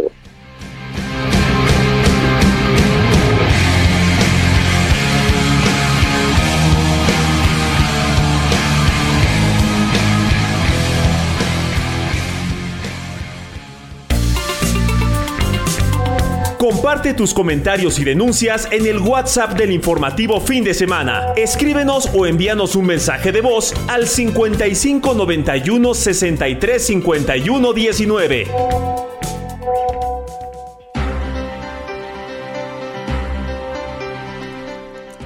Antes de ir con mensajes de la audiencia que han llegado aquí para darle salida, Roberto Martínez, algo nos habías dicho a la, al arranque del informativo de fin de semana sobre la contratación de Dani Alves al Pumas de 39 años de edad, este jugador que refuerza al club universitario. ¿Y cuántos títulos tiene ganados? Confirmados tiene 48 títulos ganados. Este Dani Alves ha jugado en el, como ya lo había comentado este Jorge Mille, en el Barcelona, en el Sevilla, en la Juve, en el Paris Saint Germain, ha tenido títulos con su selección brasileña, ha ganado Juegos Olímpicos, ha ganado de todo. Y no sé si llegaste a ver en internet que empezó a salir un rumor en redes sociales muy este muy importante tras su llegada al club universitario donde decían que ya hasta la UNAM iba a cobrar este un poquito más para sus alumnos. Para, para, llegarle el precio y para, poder sacarlo cubrir, del salario. Para poder cubrir el salario del jugador. Empezaron a su- surgir esto, es- Pues, ¿cuánto estos va a pequeños ganar? rumores. Pues fíjate que Dani Alves va a convertir, convertirse entre los cinco mejores futbolistas Mejor pagados. mejor pagados ¿En la historia o en la actualidad? No, en la actualidad. Ahorita el primer lugar se lo llevan los jugadores franceses del, del Tigres, André Pierre Guignac, que gana nada más, solamente Guignac gana 5 millones, 5.6 millones de dólares. Al año. El otro francés, Al año. al año, el otro francés, Florent Taubin, también gana 5.8 millones. Este Guillermo Ochoa se encuentra también entre los prestigiados mejores, bueno, los Mejor mejores pagados. pagados. con 4.4 millones de dólares Mm. al año. Y este futbolista Dani Alves, tan solo por un año de contrato y tiene opción a renovar otro más, tan solo por este año se va a llevar 3.2 millones de dólares al año. nada más. y nada 65.6 millones de pesos. Pues una lanita. Una lanita ¿no? le va a costar al- a la Oye, ¿Y va a jugar el próximo mundial todavía? Todavía está sus- esperando. a A, los sus 40 años. Casi 40. Casi 40. Porque tiene 39 actualmente. Hay que ver de qué meses para ver si llega a los 39 al mundial o llega ya a los 40 cumplidos. Pero es incluso titular de la selección Exactamente, justamente hasta este, ese era uno de los rumores que estaba durante el momento que estaba la, tra- la confirmación, la transferencia de este jugador a Pumas, porque decía que él quería que el director técnico de Brasil este, le justificara o le dijera que le diera luz verde de que por, aunque llegara al equipo de universidad iba a ser considerado para el Mundial de Brasil. Y más porque Brasil ahorita, la verdad, desde hace tiempo. Dani Alves ha ganado la titularidad y el puesto de lateral derecho, donde nadie se lo ha podido quitar. Te digo que tan, tan solo en los Juegos Olímpicos él fue lateral, lateral derecho indiscutible y fue pilar para llevarse el oro. Pues muy bien, Robert. Entonces, decirle a las personas que nos escuchan, sobre todo A a, los los universitarios. universitarios. que no se espanten. No hay nuevas colegiaturas. Solo fue cuestión de memes, nada Cuotas, más. ¿no? Son cuotas. Sí, exactamente. Cuotas, Cuotas ¿no? voluntarias, Cuotas voluntarias. de 10 centavos. Así es. 10 centavos todavía. Mira nada más Todavía. los, Dios mío, los qué bien. beneficios de tener esa gran casa de estudios en México Y y, una de las principales de América sí. Latina. Moni Reyes, antes de irnos claro. a corte, ¿tienes mensajitos? Sí, claro que sí tengo mensajitos porque nos escriben al WhatsApp 5591 635119. Hola, muy buenos días, gracias por mantenernos informados. ¿Qué hubo de desayuno hoy? Tamales, chilaquiles. Dios los bendiga. Bueno, pues ya le platicaremos. Por lo pronto yo quiero chilaquiles. Por otro lado, Alex, ¿tú qué no, quieres? No, no me ¿Tamales? digas eso, ¿No? Moni, porque No, me ¿por vas a hacer pecar. Ayer pequé con unos tacos de barbacoa que no te... Te pasaste. No. Te voy a invitar a que comas esa barbacoa. Robert ya la probó. No es de las mejores barbacoas. No, es de las mejores que he probado hasta ahorita. Aquí ¿eh? En verdad. Tlacoquemeca, en el Tlacoquemeca, mercado todo. de Tlacoquemeca. Sí, lo ¿no? conozco. Buenísimo. Vamos, vamos. Perdón, soy Alfonso Sea de la Ciudad de México. Gracias, Alfonso, ya te dijimos. Por otro lado, un mensaje de Twitter dice, buenos días, Alex. Ya listo para verte y escucharte desde Ciudad del Carmen. Vengo volando del Golfo de México y tenemos otro más, pero regresando. Pausa ¿no? y volvemos con más que sí. La noticia no descansa. Usted necesita estar bien informado también el fin de semana.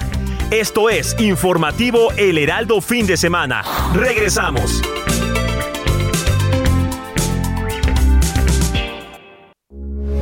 Heraldo Radio 98.5 FM, una estación de Heraldo Media Group. Transmitiendo desde Avenida Insurgente Sur 1271, Torre Carracho.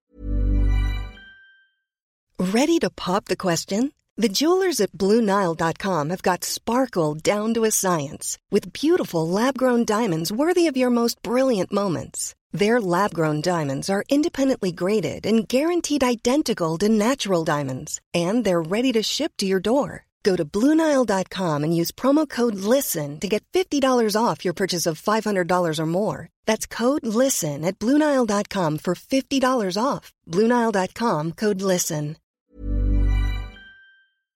Con 100.000 watts de potencia radiada. Heraldo Radio, la H que sí suena y ahora también se escucha.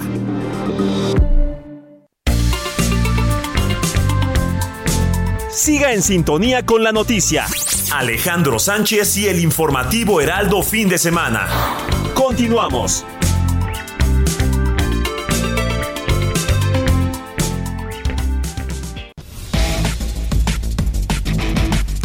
En Guerrero, la gobernadora Evelyn Salgado Pineda dio el banderazo de arranque al operativo de la temporada vacacional de verano 2022, en donde participan poco más de 1.960 elementos de los tres órdenes de gobierno, quienes trabajan para recibir a los miles de turistas que arribarán a los diferentes destinos de la entidad. En la quinta ola COVID en Nuevo León se siguen agregando miles de casos. Prueba de ello son los 3.116 contagios detectados al 22 de julio, con los cuales se llegó en la entidad a un acumulado de más de 580 mil casos positivos de COVID-19. Desde Tamaulipas se informa que los altos costos de los insumos provocará un nuevo incremento de 5 pesos para el 1 de agosto del kilogramo de tortilla en la zona sur, lo que vendrá a representar un duro golpe a la economía familiar y negocios. La presidenta de Locatarios Unidos por los Mercados de Tampico da a conocer que es preocupante lo que pasa con el precio de la tortilla. Promete el gobierno de Michoacán recursos económicos por servicios ambientales en los santuarios de la mariposa monarca luego de que la Unión Internacional para la Conservación de la Naturaleza incluyera al insecto en su lista roja de especies en peligro de extinción. En Gómez Palacio Durango, un grupo de personas interceptó a un joven al que golpearon y lesionaron con arma blanca, ameritando con ello su hospitalización, mientras que otros huyeron del lugar.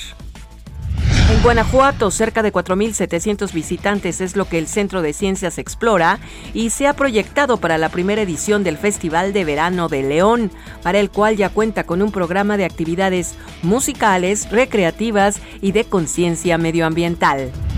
Inauguran en Oaxaca el Festival de los Siete Moles, una vasta riqueza cultural y la experiencia de las cocineras tradicionales, quienes en coordinación con la Cámara Nacional de la Industria de Restaurantes y Alimentos Condimentados ofrecieron diversos platillos para turistas y también para locales. Llegando a esta edad, ya no puedes andarte con juegos, Andy. Claro que puede, porque llega hasta 50% de descuento en toda la juguetería. Y además, 2x1 en trajes de baño, shorts y bermudas para toda la familia. Con Julio, lo regalado te llega. Solo en Soriana. A julio 25. Aplican restricciones.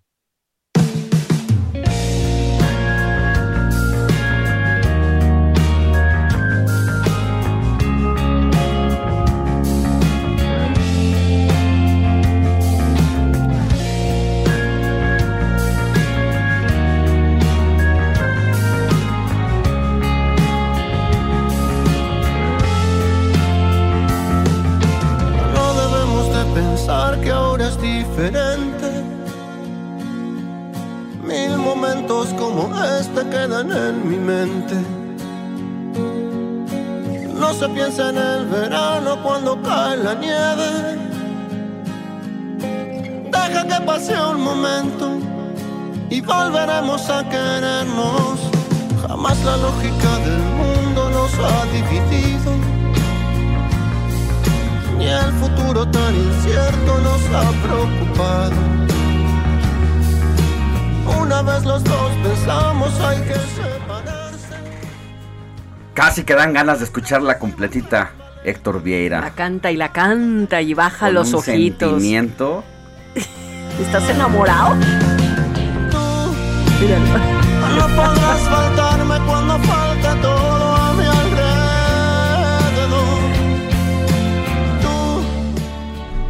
Héctor Vieira, ¿estás enamorado? Pregunta del año. De la Sí. vida. Sí está, Sí, está enamorado, enamorado, claro, sí, está por Dios, se Me nota. canso ganso. ¿Trabaja cansamos. en Heraldo Media Group? No, Nada. dilo. Ay, sí, ¿verdad? Qué bárbaro. nervioso, Héctor No. Mira ¿No? nomás. ¿Sí o no? No, ya no. No, Dice ya que ya no. Muy bien. Muy bien, Héctor. Cuéntanos. Pues así es, Alex Money, pues una canción muy especial, muy romántica. Y esto que se llama Paisaje que estamos escuchando es nada menos interpretada por el cantautor argentino. Quizá el nombre no les diga mucho, Gabriel Julio Fernández Capelo. Pero sus amigos, sus admiradores lo conocemos como Vicentico, nada más ni nada menos.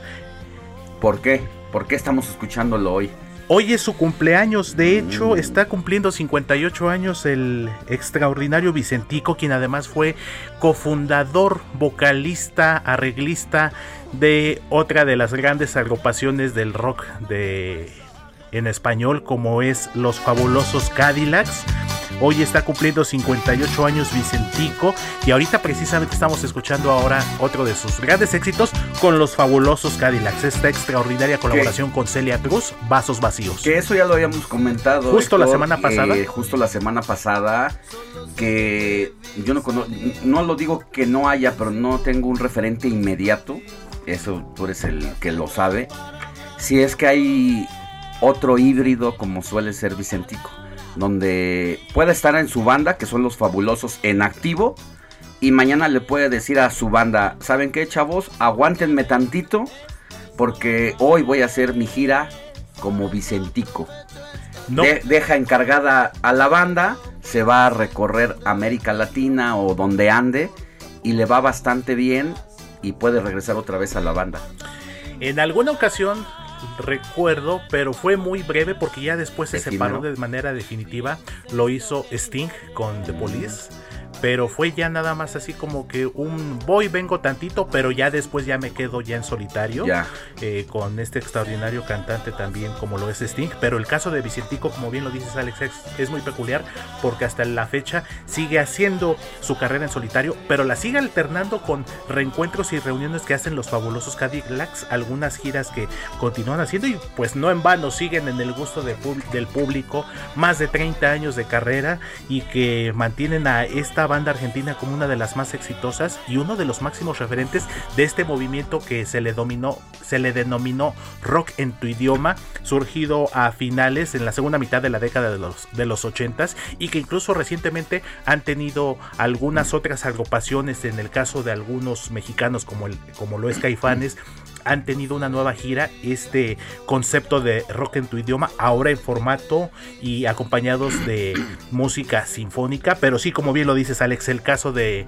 Vicentico y los fabulosos Cadillacs es un caso muy especial y precisamente por eso lo recordamos. Si bien es cierto que la semana pasada recordamos a Celia Cruz en su aniversario luctuoso con esta colaboración con Vicentico y los fabulosos Cadillacs, el tema que escuchamos en un principio que es el de paisaje, sin lugar a dudas es uno de los mejores eh, regalos musicales que nos ha dado Vicentico. Forma parte de su disco titulado Solo un momento, su disco como solista, que fue su segunda ya producción eh, discográfica en solitaria y que fue eh, lanzado en el año 2010. Paisaje que no es una versión como tal eh, nueva, de hecho es un cover ya de una canción ya de la década de los 70, pero que sin lugar a dudas la voz y el estilo de Vicentico le dieron otro toque y le dieron otra vista a ese paisaje, Alex. Oye, pero además de esta peculiaridad y esta característica que tiene Vicentico para cantar en banda y cantar como solista y brillar en ambos ámbitos, destaca otra cosa también importante de Vicentico, que además de cantarle al amor como ocurre en esta canción de paisajes, su prosa, su carga musical también tiene mucho contexto y mucho sentido histórico y social. Es, eh, aprovechó el rock para poder protestar contra las dictaduras en América Latina, pero sobre todo en Argentina. Y tiene canciones dedicadas a eh, ello, como Manuel Santillán, por ejemplo, ¿no? Y que hablaba de Víctor Jara, que hace no mucho incluso, pues todavía se hablaba del esclarecimiento de su asesinato. Exactamente. Que eh, dice, mis palabras son balas, ¿no? Así Eh, en Este contexto y esta carga que tiene para canalizar lo que piensa o lo que pensaba en ese momento una sociedad como la Argentina es otra cosa digna de admirar. Así es, mi querido Alex Moni, pues eso habla de su versatilidad también y sobre todo de que es un artista muy completo, incluso ha llevado una vida personal muy muy mesurada, muy alejada de escándalos, no se le recuerda alguna polémica y todo, a pesar de que, como bien lo dices, ha eh, tocado temas de alguna manera sensibles, eh, sobre todo para la sociedad latinoamericana, y que sin embargo ha mantenido muy, muy limpia, por decirlo de esta manera, su carrera, y no en vano sigue en el gusto del público, y pues sin lugar a dudas, eh, Alex Money, uno de los grandes referentes, incluso yo lo pondría, si no precisamente en el mismo nivel, pero yo creo que los máximos eh, referentes históricos del rock latinoamericano, por supuesto, el, gran falleci el ya fallecido Gustavo Cerati y en este caso Vicentico. Yo creo que ellos dos son los, los monarcas del rock Bueno, latinoamericano. como dices, ale- alejado de los escándalos y con un amor que ha mantenido con la cantante y actriz, si no me equivoco, Valeria Valeria Bertuccelli. Bertuccelli, exactamente. Eh, una- tienen una canción muy bonita ambos. Exactamente, y tienen más de 20 años de casados, nada más para que nos demos una idea. De hecho, prácticamente cuando los fabulosos Cadillacs estaban en su apogeo, viviendo su mejor época, y sin embargo, a pesar de ser dos figuras importantes del medio del espectáculo, han mantenido una relación de las más estables en el medio artístico. Alex. Val- valía la pena dedicarle a Vicentico estos minutitos en el informativo de fin de semana. Y por supuesto, el tema de paisaje, uno de los mejores que podemos escuchar y disfrutar, mi querido Alex. Gracias. Héctor. Volvemos contigo más adelante. Claro que sí.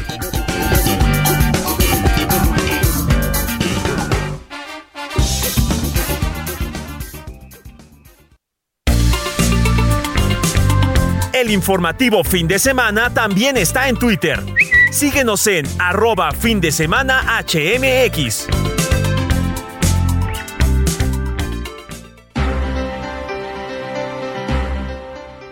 8 de la mañana con 42 minutos, hora del centro del país. Vámonos con la información porque el primer grupo de médicos cubanos que se integrará al programa IMSS Bienestar ya está en México y el próximo lunes 25 de julio comenzarán a trabajar en Nayarit.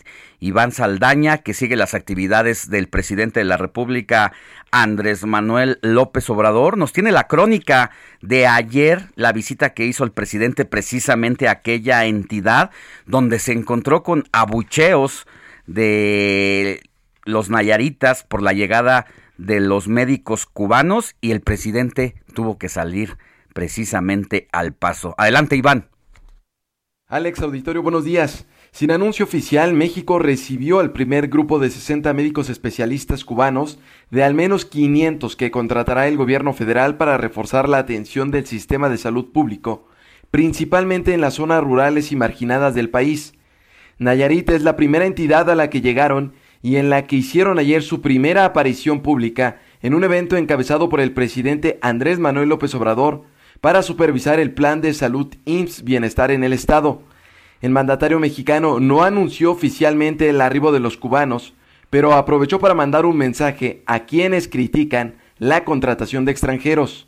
Una instrucción que yo di sabiendo cómo iban a responder nuestros adversarios, los conservadores. Este, yo tomé la decisión de que contratáramos médicos especialistas del extranjero. Iban a venir médicos de Cuba. ¿Saben por qué? Porque la salud no tiene que ver con ideologías. La salud tiene que ver con los derechos humanos.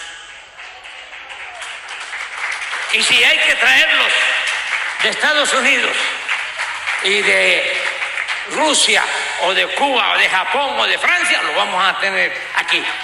La supervisión se llevó desde la unidad médica INS Bienestar en el municipio Rosa Morada, donde trabajarán 12 de los 60 médicos cubanos y el resto serán distribuidos por el Estado.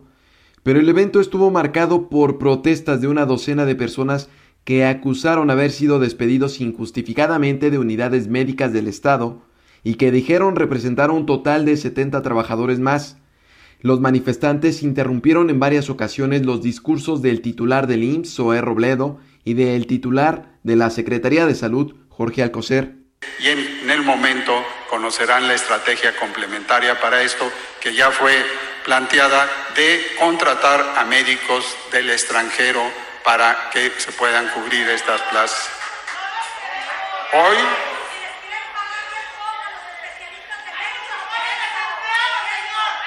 pueden expresar, pueden expresar esas ideas en las mesas que he hecho referencia. Hoy podemos comparar lo que fue con lo que va siendo. Eso es muy importante. También interrumpieron al presidente López Obrador, pero se detuvieron cuando el mandatario les dio su palabra de que se revisará cada caso para que, de ameritarse, sean reinstalados, incluso basificados, como lo están haciendo con 90 mil médicos que por años en México han estado contratados por honorarios en el servicio de salud público.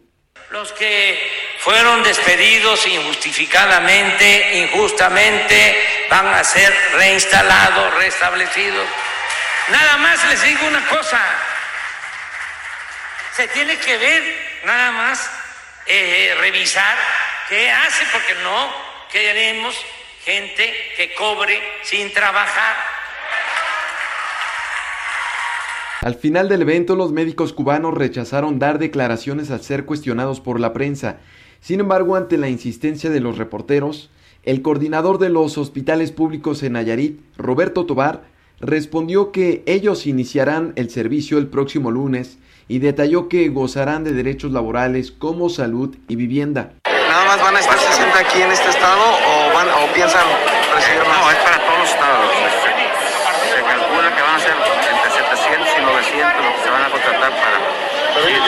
Colima y luego sigue. Ya empiezan a trabajar el lunes. ¿Cuánto, ¿Por cuánto tiempo? Eh, es tiempo indefinido, pero ahorita vienen con una migración de 11 a 180 días renovable cada, cada, ¿Y ellos dónde se instalan? ¿Dónde duermen? Eh, ¿Les consiguieron casas? Cada institución les va a dar este, alojamiento y de acuerdo con los presidentes municipales. Alex, mi reporte esta mañana.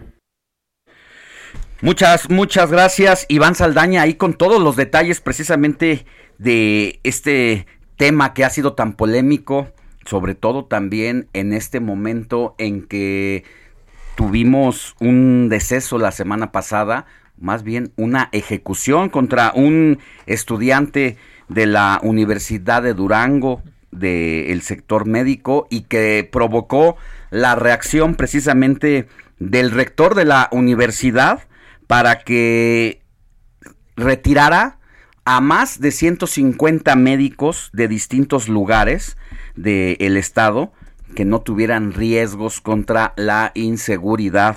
Esta situación pues es lo que también ha alarmado y ha alertado a todos los pasantes eh, de medicina en el país y a los residentes porque se abrieron plazas por parte del Instituto Mexicano del Seguro Social para contratar a médicos especialistas, pero muchos de ellos no corresponden a esta convocatoria porque dicen, me van a mandar a una comunidad alejada y cuál es la garantía en la seguridad que me van a brindar tanto las autoridades federales como las del estado. Así que por esa situación es que siguen vacantes muchas plazas y el presidente de la República dice, bueno, ante esa situación, pues debo de traer médicos cubanos al país. Sin embargo, la experiencia que se tiene en América Latina de la contratación de médicos cubanos también se ha vuelto polémica porque en el caso de Venezuela, con Hugo Chávez, los médicos cubanos que llegaron al programa Barrio Adentro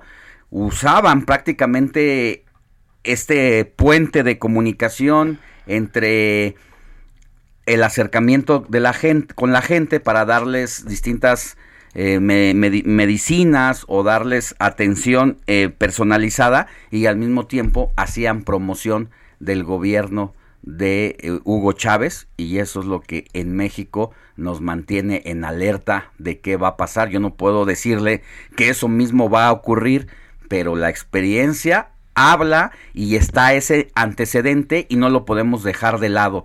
Lo que tenemos que hacer es mantener pues la vigilancia sobre cuál es el papel que van a jugar estos médicos, si realmente nada más van a hacer chamba de doctores o van a a, a meter la ideología del gobierno de la 4T. Esa es la gran interrogante que queda ahí en el aire. Vámonos a más información y ahora es momento de irnos hasta Veracruz con Juan David Castilla porque ayer se graduaron cadetes en la entidad y la madrina de esta nueva generación de marinos fue la secretaria de Seguridad Ciudadana Rosa Isela Rodríguez. Juan David Castilla tiene el reporte. Muy buenos días, Alejandro y Mónica, los saludo con mucho gusto desde el estado de Veracruz. Efectivamente, un total de 147 guardiamarinas de la generación 2017-2022 se graduaron en una ceremonia que se llevó a cabo en Veracruz acompañados de su madrina, Rosa Isela Rodríguez, secretaria de Seguridad y Protección Ciudadana. El acto se llevó a cabo en el campo de honor de la heroica Escuela Naval Militar ubicada en Antón Lizardo, municipio de Alvarado, muy cerca del puerto de Veracruz. En el evento se guardó un minuto de silencio por el luto que enfrenta la institución naval tras la muerte de 14 marinos por el desplome de un helicóptero en Los Mochis, estado de Sinaloa. La ceremonia inició con el arribo del cuerpo de cadetes integrado por la banda de guerra, escolta y estandarte, así como los diferentes guiones de las carreras que ofrece este plantel educativo. Seguido de los honores al alto mando de la Armada de México, la lectura de la lista de los héroes de la heroica Escuela Naval Militar y del heroico Colegio Militar, así como un toque de silencio y una salva de fusilería. El almirante José Rafael Ojeda Durán, secretario de Marina, destacó que este año la heroica Escuela Naval Militar, baluarte de la educación naval, cumple 125 años de servir a la nación formando dignas y dignos hijos de la patria y de lo que hoy egresa una generación más de jóvenes dispuestos a servir a México. Ojeda Durán nos exhortó a entregar la vida por las y los mexicanos con trabajo honrado, desterrando cualquier acto de corrupción. Para finalizar, el dispositivo de honores desfiló ante el público presente, entonando el himno de la heroica Escuela Naval Militar. De esta manera, la Secretaría de Marina Armada de México, a través de la Universidad Naval, se congratula por el egreso de una generación más de guardiamarinas de la heroica Escuela Naval Militar, jóvenes líderes en la profesión naval. Este es el reporte desde Veracruz. Alejandro, Mónica, excelente día. Muchas, muchas gracias, David Castilla. Que tengas buen día. Antes de irnos a la pausa, Moni Reyes, tú tienes más mensajes de la audiencia. Por supuesto que sí, al informativo fin de semana, comuníquese 5591-635119. Muy buenos días, Alex, y a todo el equipo del informativo. Soy Julio, Julio Cruz. ¿Saben ustedes de casualidad dónde puedo tramitar por primera vez la credencial del INAPAM? Robert Martínez nos tiene la respuesta. Claro que sí, para tener acceso a todos los beneficios que, que te otorga la credencial del INAPAM, necesitas tener tan solo 60, bueno, ser mayor de los 60 años. Y para esto necesitas este ingresar, bueno, tienes que acceder a tu ubicar tu módulo del INAPAM, que esto lo puedes hacer en la página de gov.mx diagonal INAPAM. Ahí puedes encontrar un poquito la, la ubicación de acuerdo a tu a tu delegación y lo único que te piden es tu INE, tu acta de nacimiento, tu CURP, tu comprobante de domicilio, dos fotografías tamaño infantil y un documento de, si eres extranjero, un documento de identificación.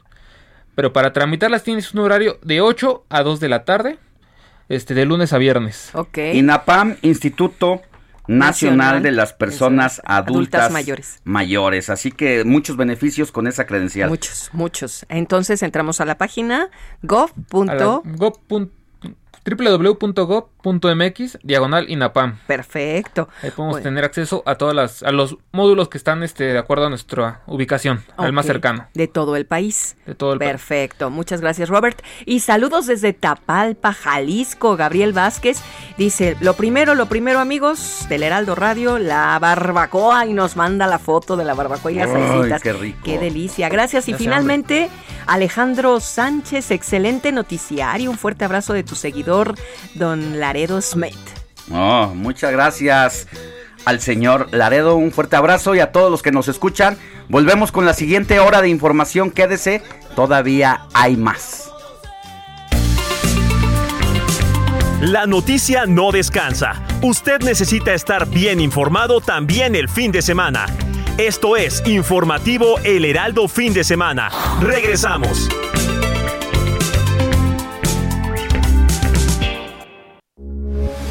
Heraldo Radio 98.5 FM, una estación de Heraldo Media Group.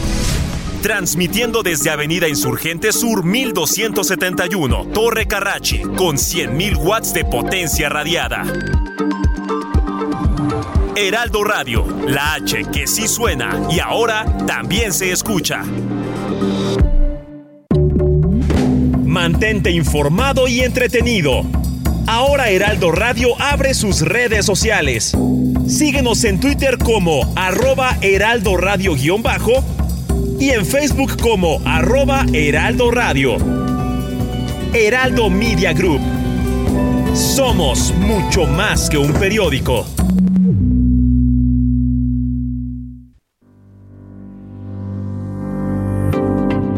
Suscríbete ya a Lealdo de México, el diario que piensa joven, y descubre los grandes beneficios de ser nuestro lector. Entéate las noticias más relevantes hasta la puerta de tu domicilio u oficina. Escríbenos a suscripciones arroba heraldodemexico.com o al WhatsApp 56211 85064. El Heraldo de México. Heraldo Radio, con la H que sí suena y ahora también se escucha.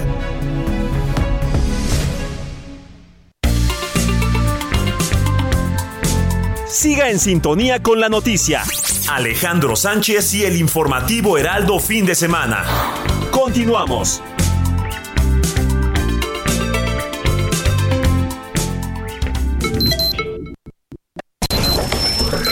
Noticias a la hora. Heraldo Radio le informa. 9, de la mañana en punto advierte el Consejo Monetario Centroamericano que la elevada inflación en los países de Centroamérica donde destacan los incrementos en los precios de los alimentos, el transporte y la vivienda en lo que va del año intensificará la migración hacia los Estados Unidos. Desde Quintana Roo se informa que durante la tarde de este sábado se registró una balacera en Playa del Carmen que dejó un saldo de tres personas lesionadas y siete detenidos. Esto de acuerdo con los primeros reportes. Tras la agresión armada se detuvieron a cinco personas y dos armas de fuego aseguradas. Captan a un tigre deambulando por las calles del municipio de Mixquiguala, esto es en Hidalgo, y que terminó por colarse a una taquería. Al parecer el felino llegó al establecimiento por el olor a carne. Por el momento las autoridades no se han pronunciado al respecto. En el orbe, al menos tres personas murieron y dos resultaron heridas durante un tiroteo registrado en una universidad en Manila, así lo informó hoy la policía filipina. Aceptó la administración del presidente Joe Biden un primer grupo de refugiados afganos que solicitó asilo desde México. Se trata de dos familias integradas por 17 personas, incluidos varios niños, y que estuvieron en Tijuana desde enero pasado. Cruzaron la frontera San Diego para trasladarse al área de la bahía de San Francisco y a Massachusetts para reunirse con familiares. Y en Los Ángeles una ola de calor extremo afecta a millones de estadounidenses este fin de semana, con temperaturas récord que llegaron a 38 grados en el centro y noreste y un incendio forestal que se propaga de manera alarmante en California. 9 de la mañana con dos minutos tiempo del centro de México. Seguimos aquí en el informativo fin de semana con Alex Sánchez y su gran equipo de trabajo. Le invitamos a que siga con nosotros. Le saluda Mónica Reyes. Esto fue Noticias a la Hora. Siga enterado.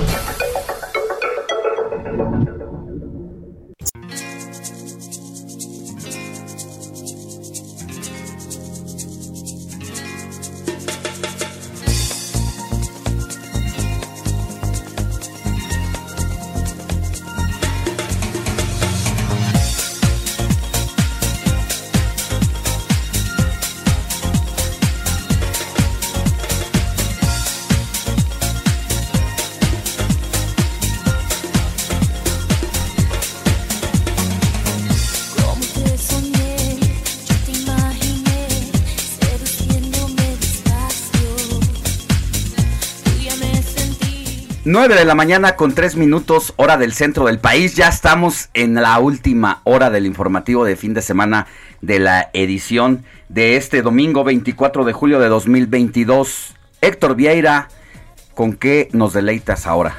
Así es, mi querido Alex Moni, quien también está de festejo es la cantante y actriz estadounidense Jennifer López, ya que hoy está cumpliendo 53 años y por eso estamos escuchando uno de sus primeros y más grandes éxitos en español, Una noche más, en inglés Waiting for Tonight, que forma parte del disco On the Six, lanzado en 1999. La gran Jennifer López, 53 años. Pero bien llevados, bien llevados. Totalmente de acuerdo, querido Alex. Si no, que le pregunten a quién. A mi Mark Y a Ben Affleck. Por Ben Dios. Affleck. Qué No, la cosas. verdad Qué es cosas. una bella mujer. Bella Jennifer mujer, la verdad. Se cuida muchísimo y trae un galán guapísimo también. Así es. Pues está. Hoy toca festejo con Muy Jennifer Ben Affleck. Gracias, Héctor Vieira. A ti, Alex Moni, seguimos aquí.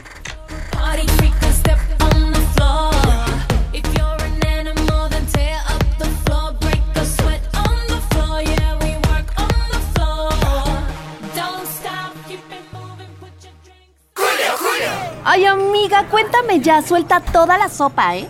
Pues yo te suelto que ya llegó el 3x2 en todas las pastas para sopa. Y además, 3x2 en todas las galletas y en todos los cereales Kellogg's. Con Julio, lo regalado te llega. Solo en Soriana. A julio 25. Aplican restricciones. Todavía hay mucha información. Mire, vamos a hablar más adelante con José Manuel Arteaga, editor de mercados. Nos va a hablar sobre los pilares para ahorrar dinero en estos tiempos de inflación que afectan los bolsillos de la población. También hablaremos del papel de la escuela libre de derecho en el país y quiénes han sido sus egresados más destacados en los ámbitos de la política, del sector privado, de la docencia, porque está cumpliendo 110 años esta institución. También vamos a hablar de cine con Eduardo Marín, que nos va a recomendar en esta ocasión la película de Elvis. Yo no la he visto, pero ha habido buenas críticas por allí. También vamos a hablar con Flora Arreola, psicóloga y especialista en temas de salud mental. ¿Cómo podemos explicarnos que los jóvenes pongan en riesgo sus vidas para crear contenidos en redes sociales y conseguir más likes? Mientras tanto, vámonos hasta Guadalajara con nuestra compañera Mafalda Wario, titular del noticiero El Heraldo de Guadalajara para abordar temas de la agenda de Jalisco y un saludo a quienes nos escuchan allá a través del 100.3 de FM. Querida Mafalda, muy buenos días, ¿cómo te va? Hola Alex, muy buenos días. Un saludo para ti, todas las personas que nos están escuchando. Muy bien, desde Jalisco para informarles, pues las previsiones para esta semana es que no haya tregua la indignación a consecuencia del asesinato de Luz Raquel la semana pasada. Crecen las expresiones, las manifestaciones en contra de las declaraciones de las autoridades que han mencionado que se hizo todo lo posible institucionalmente por ella. Sin embargo, la sociedad civil, tanto organizada como los las familias, los amigos cercanos de Luz Raquel no creen en esta versión y repito, con, continuarán las manifestaciones en contra de esta situación y también de la violencia generalizada en nuestro estado. En una hora más aproximadamente, funcionarios del Partido Acción Nacional, tanto a nivel local como a nivel nacional, en compañía de la senadora Sosil Galvez y de la diputada federal Paulina Rubio, realizarán un acto de manifestación afuera del Palacio de Gobierno. También se prevé que en el mismo centro de Guadalajara, en la catedral, en por el arzobispo Francisco Robles Ortega, se dé una misa, se oficia una misa en favor de las personas desaparecidas para pedir por su localización, porque como lo hemos dicho en otras ocasiones, Jalisco ocupa el primer lugar en esta materia, en personas desaparecidas. Así que será una semana difícil, Alex, sobre todo, repito, después de las declaraciones principalmente del gobernador Enrique Alfaro, en las que mencionó pues que ningún esfuerzo institucional hubiera sido eh, o hubiera hecho un cambio en este caso cuando la descomposición social pues comete este tipo de crímenes tan brutales. Qué indignación estar escuchando a este señor diciendo esas cosas porque entonces, ¿para qué quieren gobernar? ¿Para qué quieren el poder si van a salir con estas declaraciones? Estamos jodidos y entonces, pues ya que se amuelen todas las víctimas, todas las mujeres que están siendo violentadas. Y hay que recordar que no es la primera vez que ocurre un acto de barbarie como la que se dio en esta ocasión con Luz quemada viva y fallecida por el simple hecho de que a un vecino le indignaba que el hijo de Luz, quien padece autismo, pues manifestara sus crisis y a este señor no le gustó. Pero hay que recordar que si no me equivoco, en 2019, Mafalda, tú mejor que nadie me vas a, a decir que el caso de otra mujer, si no mal recuerdo, de nombre Vanessa, que llegó en un taxi a tocarle la puerta al gobernador en la casa de gobierno para que la cuidara de su esposo, cuando este desgraciado en un automóvil le dejó ir la carrocería y la mató enfrente de las narices del gobernador, que tampoco pudo hacer nada porque, pues como está jodida la sociedad, hay que aguantarse y hay que enfrentar esa situación. Tal y como lo refieres, Alex, de hecho, eso ha sido motivo de mucho coraje, que el discurso del gobernador es prácticamente el mismo, tanto en aquella ocasión como esta vez, eh, responsabilizando absolutamente a la descomposición social sin asumir la responsabilidad que tienen las instituciones. En aquella ocasión, por ejemplo, Vanessa tenía más de una decena de denuncias, de reportes, tenía órdenes de protección y sin embargo las autoridades, como tú lo dijiste, eh, no hicieron absolutamente nada, incluso estando fuera de casa Jalisco. Y ese quererse lavar las manos, que es por cierto, pues muy recurrente en el mandatario estatal, es lo que sigue eh, pues incrementando la indignación de las personas. Incluso han salido algunos casos a raíz del de luz de varias mujeres que en redes sociales también están denunciando eh, pues que son ignoradas por las autoridades cuando denuncian diferentes tipos de violencia, incluso institucional, por parte de ministerios públicos o incluso de funcionarios que les dicen no, no podemos hacer nada hasta que la maltraten más, entonces venga y a ver qué hacemos. Sin palabras, Mafalda, me quedo sin aliento ante esta situación que están viviendo allá en Guadalajara, en Jalisco, con las agresiones de pues, la violencia que viven las mujeres, pero además los desaparecidos y teniendo un gobernador de ese calibre, qué desgracia. Te mando un abrazo y estamos en comunicación. Te escuchamos de lunes a viernes de 3 a 4 de la tarde. Así es, de 3 a 4 de la tarde en el 100.3 de FM, Alex. Aquí seguimos al pendiente. Muchas gracias. Un abrazote y cuídate mucho. El informativo fin de semana también está en Twitter. Síguenos en arroba fin de semana HMX.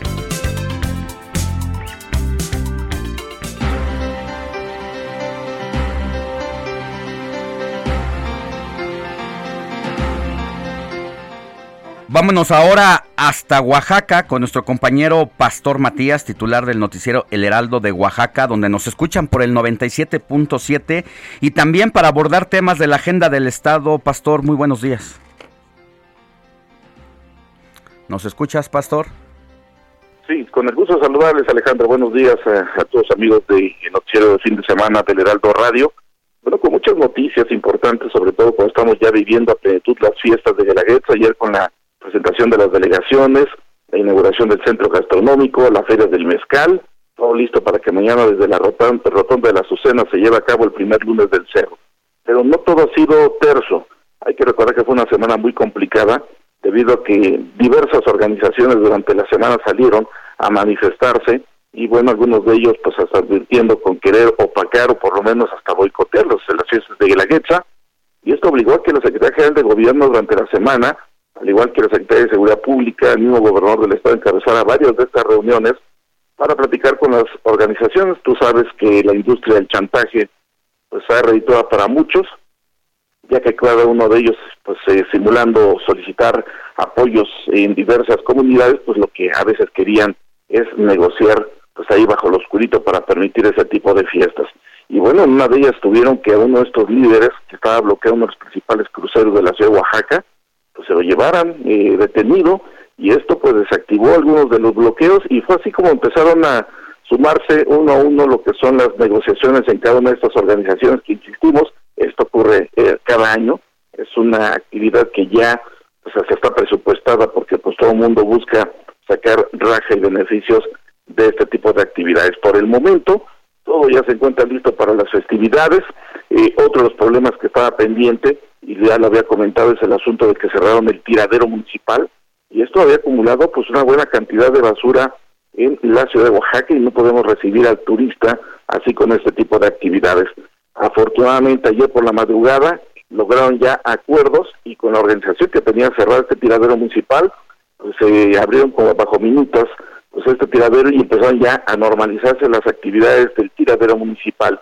Pero si a esto le a uno que en estas horas te puedo decir, Alejandro, que ya hay una agrupación de la Cámara Internacional de Transportistas que están, este, por lo menos, apostándose a uno de los principales cruceros, pues obviamente apostando para que también los llamen a negociar, y así ese es el cuento de nunca acabar en Oaxaca, donde lamentablemente, insistimos, la industria del chantaje pues ha sido una constante en cada año, cuando pues las festividades importantes se vienen para Oaxaca, sobre todo cuando tenemos una buena cantidad de turistas internacionales eh, que llegan para disfrutar de estas fiestas de Guelaguetza, Alejandro. Muchas gracias, querido pastor. Te seguimos todos los días en dos horarios, si nos dices cuáles. Exactamente, de 6, de 6 a 7 de la mañana y de 3 a 4 de la tarde por el 97.7 a través de eh, Heraldo Radio Oaxaca. Pues ahí te escuchamos, te mandamos un abrazo desde la Ciudad de México y que tengas buen fin de semana, pastor. Otro abrazo de vuelta, que tengan buen fin de semana. Saludos. Comparte tus comentarios y denuncias en el WhatsApp del informativo fin de semana. Escríbenos o envíanos un mensaje de voz al 55 91 63 51 19.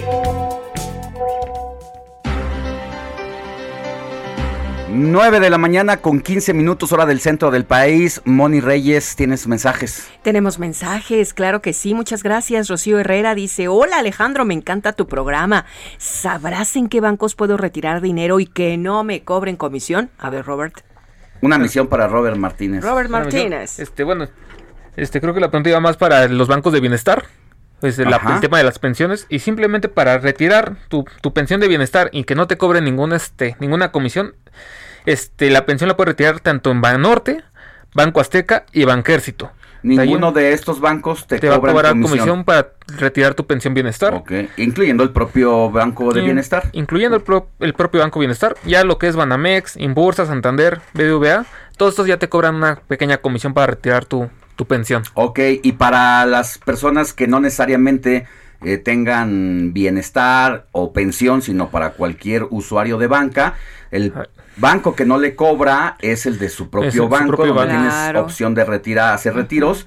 Y ya de toda la red, de toda la red, si no mal recuerdo, Inbursa es uno de los bancos que, Que menos menos, comisión cobra, cobran. creo que de 19 pesos, los demás bancos entre 30 a 35 Ujú. pesos. Muy bien, pues eso es lo que nos eh, enteramos, señora Rosario Herrera.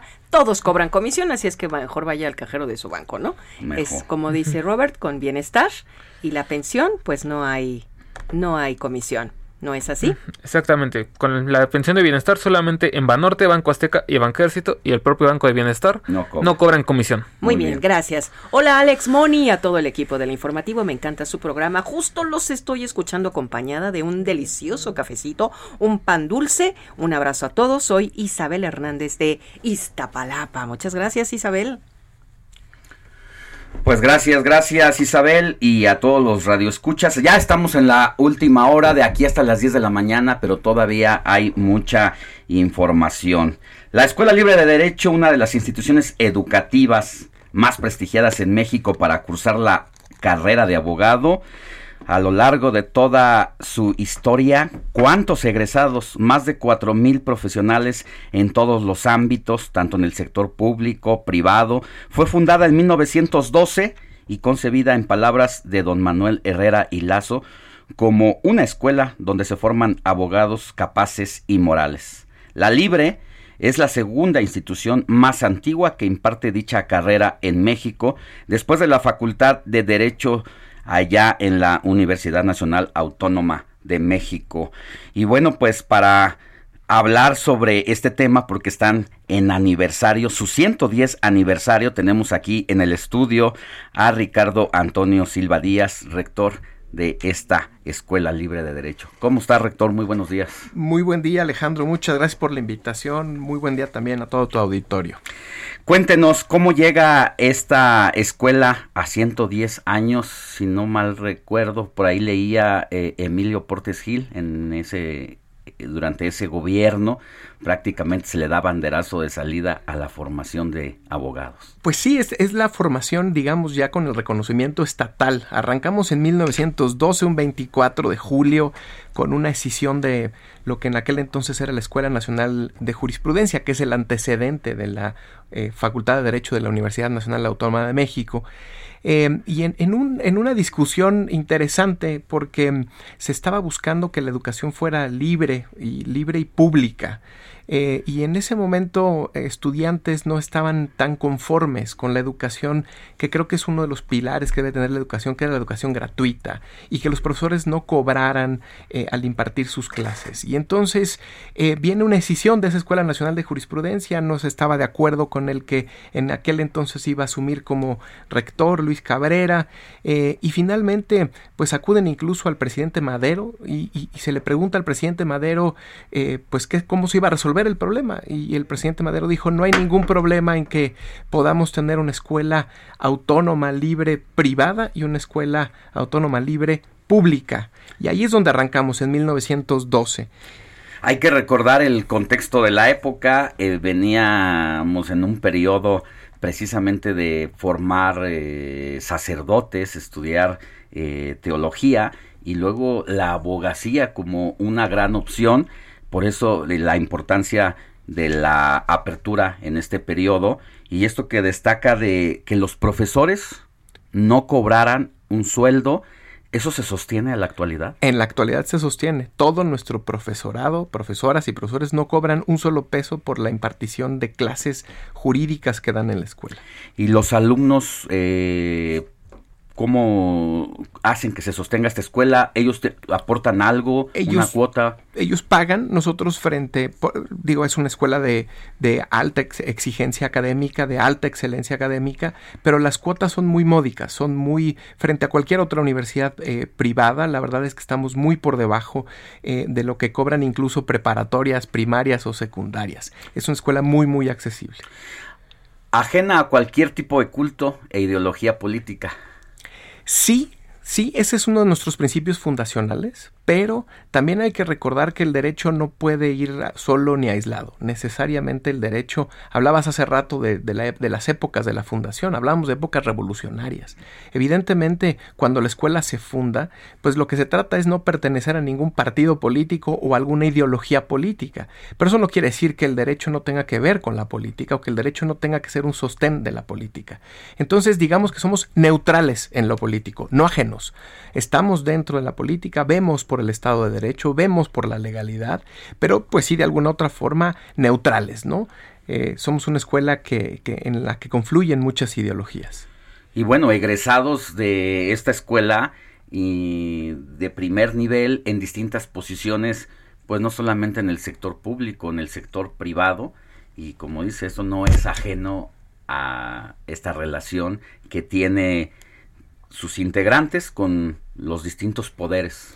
Es correcto, la verdad es que la escuela, a pesar de ser una escuela netamente de derecho jurídica, pues tiene, tiene abogados que coloca en cualquier ámbito, tanto el público o el privado, expresidentes de la República, como Emilio Portes Gil que decías hace rato, el presidente Felipe Calderón, y hoy en día, en esta nueva época política de transformación, el fiscal Hertz, el eh, fiscal especializado don eh, Agustín Ortiz Pinchetti, eh, la ministra de la Suprema Corte Loreta Ortiz, el presidente de la República Arturo Saldívar, en fin, eh, realmente mucha ideología eh, distinta y neutral, ¿no? Quizá en algunas épocas la escuela pudo haber sido tachada de conservadora, eh, pero en otras de liberal, pero en otras de derecha, pero en otras de izquierda, y ese es el génesis de la escuela, es una escuela que abre oportunidades, porque precisamente los profesores no cobran, las, las colegiaturas son muy, muy módicas, y eso nos permite recibir de todas las ideologías, de todos los estratos sociales, de todos los rincones de la República.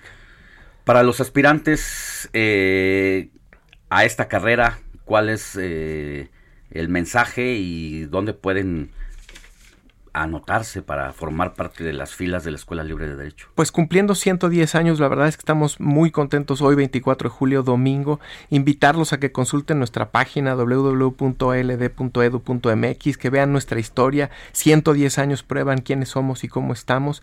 Y que la verdad somos una escuela que abre oportunidades y que pues quien necesite una oportunidad para estudiar Derecho, para ser un gran abogado, para ser un abogado eh, eh, que hace las cosas con pasión, con buen trabajo, pues que nos busquen y ahí encantado lo recibimos para el siguiente ciclo escolar 2022-2023. Nos repite la página donde pueden entrar para conocer más de la escuela y de la convocatoria. www.eld.edu.mx.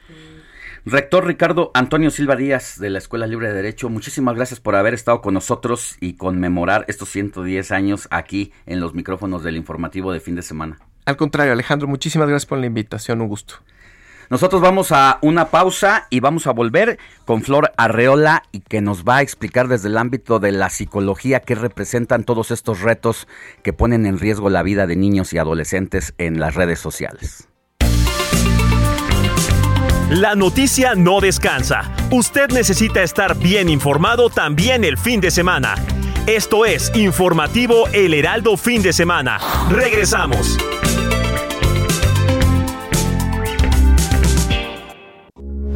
Heraldo Radio, con la H que sí suena y ahora también se escucha.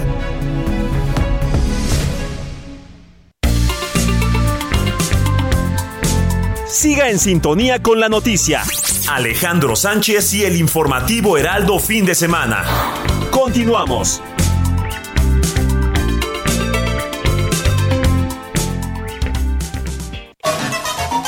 José Luis Enciso. Lecturas.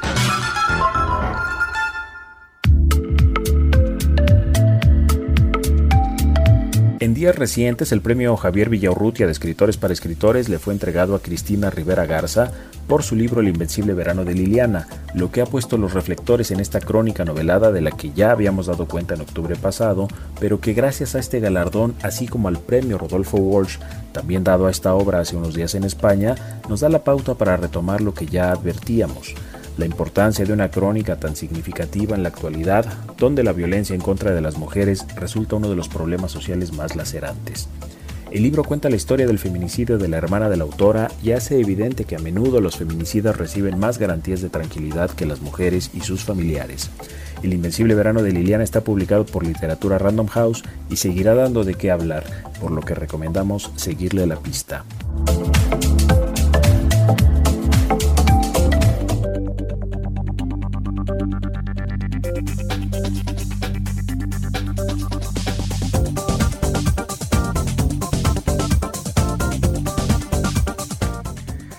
9 de la mañana con 32 minutos, hora del centro del país, y es momento de comunicarnos con José Manuel Arteaga, periodista, editor de mercados del Heraldo de México. ¿Qué tema el que estamos viviendo, mi querido José Manuel? Tiempos difíciles, la inflación ha hecho que se disparen no solamente los precios de la canasta básica, sino de otros productos y servicios. Y uno se pregunta, ¿cómo hacerle para enfrentar esta situación? ¿Se puede ahorrar en estos tiempos? Buenos días, José Manuel. Hola Alex, ¿cómo estás? Buenos días, saludos a ti, a nuestros radioescuchas. Pues son tiempos muy difíciles los que estamos enfrentando los mexicanos y pues tiempos para, digamos, eh, eh, hacer algún tipo de cambio en nuestras finanzas personales, Alex. Eh, en estos tiempos donde el dinero pierde valor por la elevada inflación, tal vez sea puede ser un buen momento para buscar cuidar el poder adquisitivo. Hay tres pilares que se ponen sobre la mesa para que todas las personas desde pequeñas, desde pequeñas muy importante, incrementen el valor de su capital. Juan Luis Díaz Ordaz, perdón. Desde la ama de casa que va al mercado, que compra las verduras, la carne y bueno, pues tienen que decir, a lo mejor hoy no como carne, ¿qué como hoy? ¿Qué le doy de comer a los hijos? Es, es correcto, sí, es, es, es digamos que un ajuste que están haciendo, que están haciendo todos, ¿no? Eh, eh, y empezar desde pequeños, desde, desde los niños, para que nosotros aprendan cómo pueden hacer eh, valer más el dinero que obtienen a lo largo de su vida, ¿no? Alex Juan Luis Ordaz, quien es director de Educación Financiera de Citibanamex, nos comenta que son tres pilares esenciales para que la gente eh, mejore o, no, o que vea que su dinero no pierda valor. El primero, obviamente, la generación de ingresos. Un segundo, que es administrar el dinero. Y un tercer aspecto, que es multiplicación del mismo. Ese directivo de manera nos comenta que siempre hay que ver cómo podemos hacer para que llegue más dinero a nuestra bolsa. Y una vez que se tiene ese panorama, hay que saber administrar porque siempre pues pasan algunos descuidos si quieres, escuchamos un poco lo que nos comenta el directivo de Citibanamex. Pero en muchos casos, y como lo vimos en la conferencia, ocurre con personas que llegan a ganar mucho dinero y prácticamente se les va. Por eso está el segundo pilar, que es el de la administración del dinero. Y básicamente este pilar nos ayuda para que retengamos la mayor proporción posible. Alex, el experto en finanzas personales de Citibanamex nos comenta que para administrar los recursos, los, los mexicanos pues simplemente debemos aprender a gastar. Vamos a escuchar un poco más lo que nos comenta, por favor. A veces no es solamente ir a una tienda y pago y, no, requiere de ciertas habilidades, saber analizar si realmente me es útil, saber eh, los momentos adecuados de compra. Hablábamos hace rato de una tarjeta de crédito, cuándo es el momento más adecuado para poderme beneficiar de un producto financiero. Entonces todas esas son herramientas que las personas pueden aprender para poder aprovechar mejor su dinero, para poder administrarlo de mejor forma. Alex, que aquí, por ejemplo, los consejos, ¿qué es importante en la administración del dinero? Bueno, primero, asignar un presupuesto para las compras que se van a realizar. Segundo aspecto, hacer una lista con todo lo que se necesita, o exclusivamente lo que se necesita. Un tercer aspecto es que no hay que comprar en horas pico y mucho menos si se tiene hambre, ya que eso motivaría a comprar cosas que no se necesitan o se antojan. Y un cuarto aspecto es revisar promociones eh, o los famosos paquetes que muchas veces salen mejor que cuando se compra un producto individual. El director de finanzas personales, Iván expuso que el tercer aspecto fundamental para cuidar el dinero es multiplicarlo. Vamos a escuchar otra vez a nuestro funcionario nuestro directivo. Pues básicamente es poner a trabajar nuestro dinero, que ese dinero regrese con nosotros y para ello el sistema financiero nos dé sin duda alguna de muchísima ayuda y los mexicanos pues hoy tenemos muchísimas opciones para poderlo hacer con los bancos, con las OFIPOS, con eh, directamente incluso con el con el gobierno. Alex eh, plantea que depende del objetivo de cada persona sobre qué quiere multiplicar con su dinero. Hay quienes quieren, por ejemplo, poder viajar, bueno, ahí usan instrumentos de cobertura, para quien tiene un ingreso diario, pues a lo mejor puede hacer alguna acción que pueda darle un dividendo, hay quien quiere para la para el tema de la vejez, y aquí, bueno, pues están los instrumentos específicos en las AFORES. ¿Y por qué son importantes los tres pilares? Bueno, Juan Luis Orraz nos comenta lo siguiente. Cuando alguien no forma los tres pilares, generalmente va a depender solamente de una fuente de ingresos, generalmente eh, va a trabajar por dinero. Y es que en México la causa número uno de estrés es la falta de dinero, de dinero lo cual tiene que ver con educación financiera.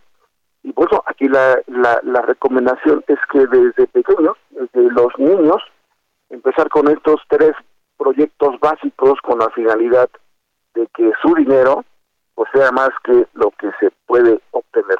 Eh, parte más o menos lo que traemos hoy, Alex. Pues gracias por las recomendaciones en estos tiempos que apremian el gasto familiar y que eh, vivimos una situación, pues ya lo decíamos, complicada, no vista en los últimos 20 años. Que tengas buen día, José Manuel, y te leemos mañana. Alex, buenos días a ti, Radio Escuchas. El informativo fin de semana también está en Twitter. Síguenos en arroba fin de semana HMX.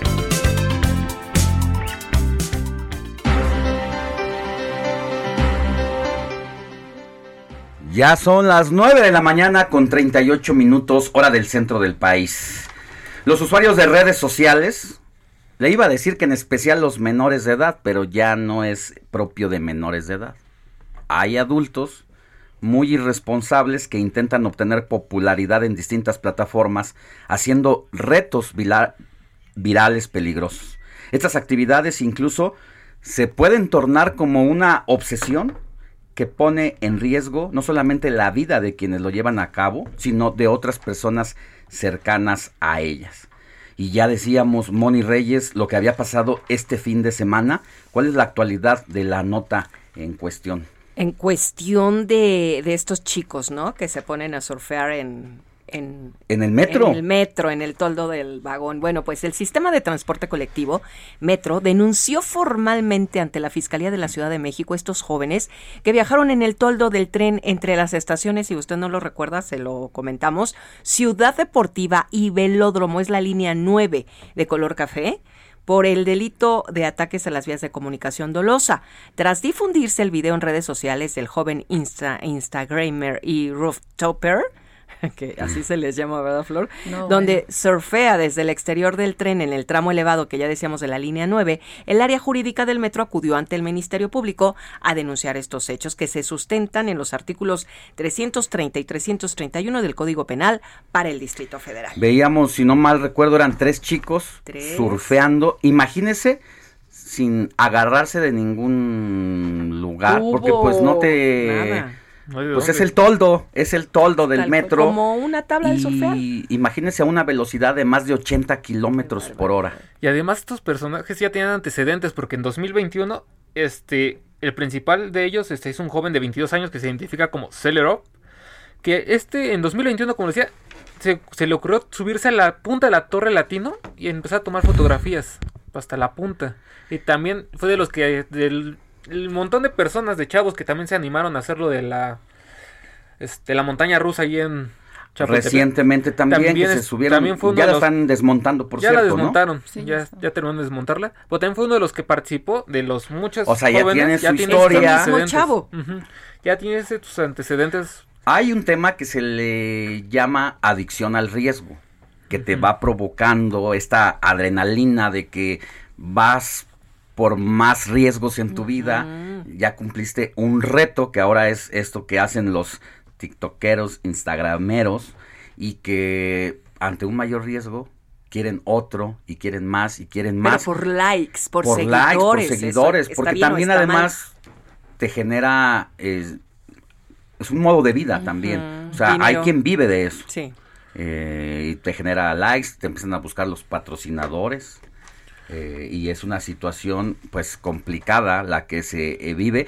Y qué bueno que exista esta denuncia formal de la Así fiscalía, es. porque se tiene que sentar un precedente jurídico que sancione a estos jóvenes que ya atentaron contra las vías de comunicación. Y bueno, puesto todo esto en la mesa, agradecemos que esté con nosotros Flor Arreola, nuestra psicóloga de cabecera Muchas gracias. especialista en desarrollo humano y queremos entender, querida Flor, eh, qué pasa en estos momentos con estos retos virales. ¿Qué nos está llevando socialmente? Ya dijimos, sí, los likes, pero ¿cómo explicarnos esta situación? Bueno, antes que nada, yo sí, como diría mi mamá, bueno, como dirían las mamás, pero mi mamá decía que la ociosidad es la madre de todos los vicios. Eh, y en el tema este de seguridad, primero que nada tenemos que tomar en cuenta lo que es la seguridad. ¿Dónde están las autoridades? ¿Dónde está la gente que monitorea estos espacios? ¿Dónde está realmente eh, la seguridad del espacio y de las personas que utilizan estos espacios? Ahí yo haría esa pregunta como abierta, ¿no? Que ellos pueden simplemente y sencillamente eh, encaramarse, literal, ¿no? Y colgarse de una torre latinoamericana o subirse a un metro. O sea, a mí me, gustaría saber dónde está este monitoreo, porque a dónde voy es esto.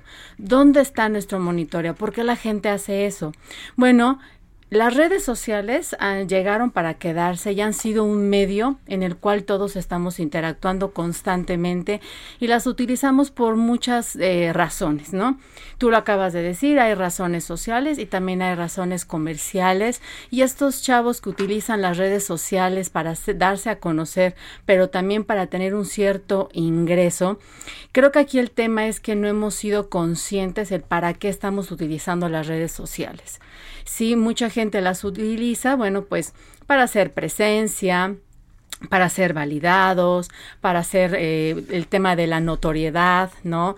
El ser vistos, el ser populares, porque la gente tiene esta sensación o esta idea que solo existo a través de un like. Pero ojo, nosotros no existimos a través de un like y un me gusta, pero ese es el mensaje que las redes sociales envían y la gente, bueno, pues digamos, se traga este mensaje, no es una percepción que tenemos de las redes sociales y eso es muy delicado porque en el tema de la identidad el pensarme y el creerme que soy y existo solo a través de estos medios, pues me saca completamente de la realidad del espacio y entonces solo existo yo sin tomar en cuenta lo que está alrededor, o sea, lo peligroso que es lo que hicieron de surfear en el metro y aparte me encantan estos términos, cómo utilizaste el roof, no sé qué, o sea, aparte Sí. se ponen súper glamorosos A ver, estos no, términos. por, por favor. favor. Fíjate, dice, eh, el joven Instagramer, así se pronuncia, no lo sé, Instagramer, y rooftopper. Rooftopper. No, topper. bueno, pues ahí tendríamos que utilizar otro término de, por favor, no hagan eso, ¿verdad? Pero bueno, es el, es, es, es más, hasta le ponemos estos términos para validar lo que hago.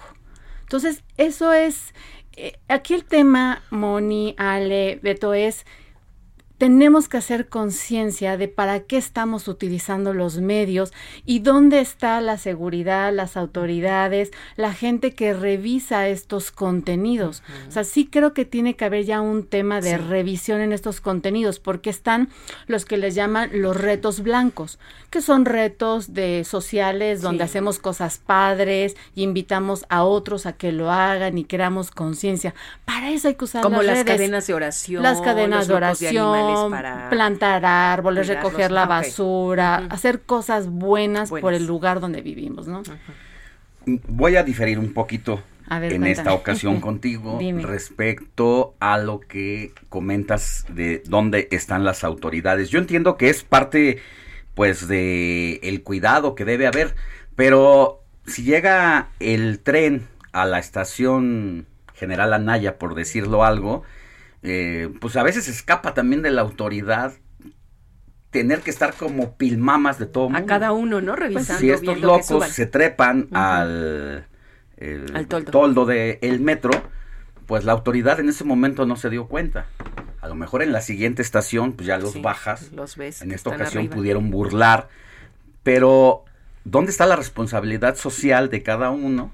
Eso sí. de los padres que ahora, y en esto tú lo sabes perfectamente, ahora un gadget, una computadora, un teléfono celular se vuelve la nana Ah, claro. de los niños y entonces, ¿qué tanto empieza a generar este consumismo de información a través sin orientación?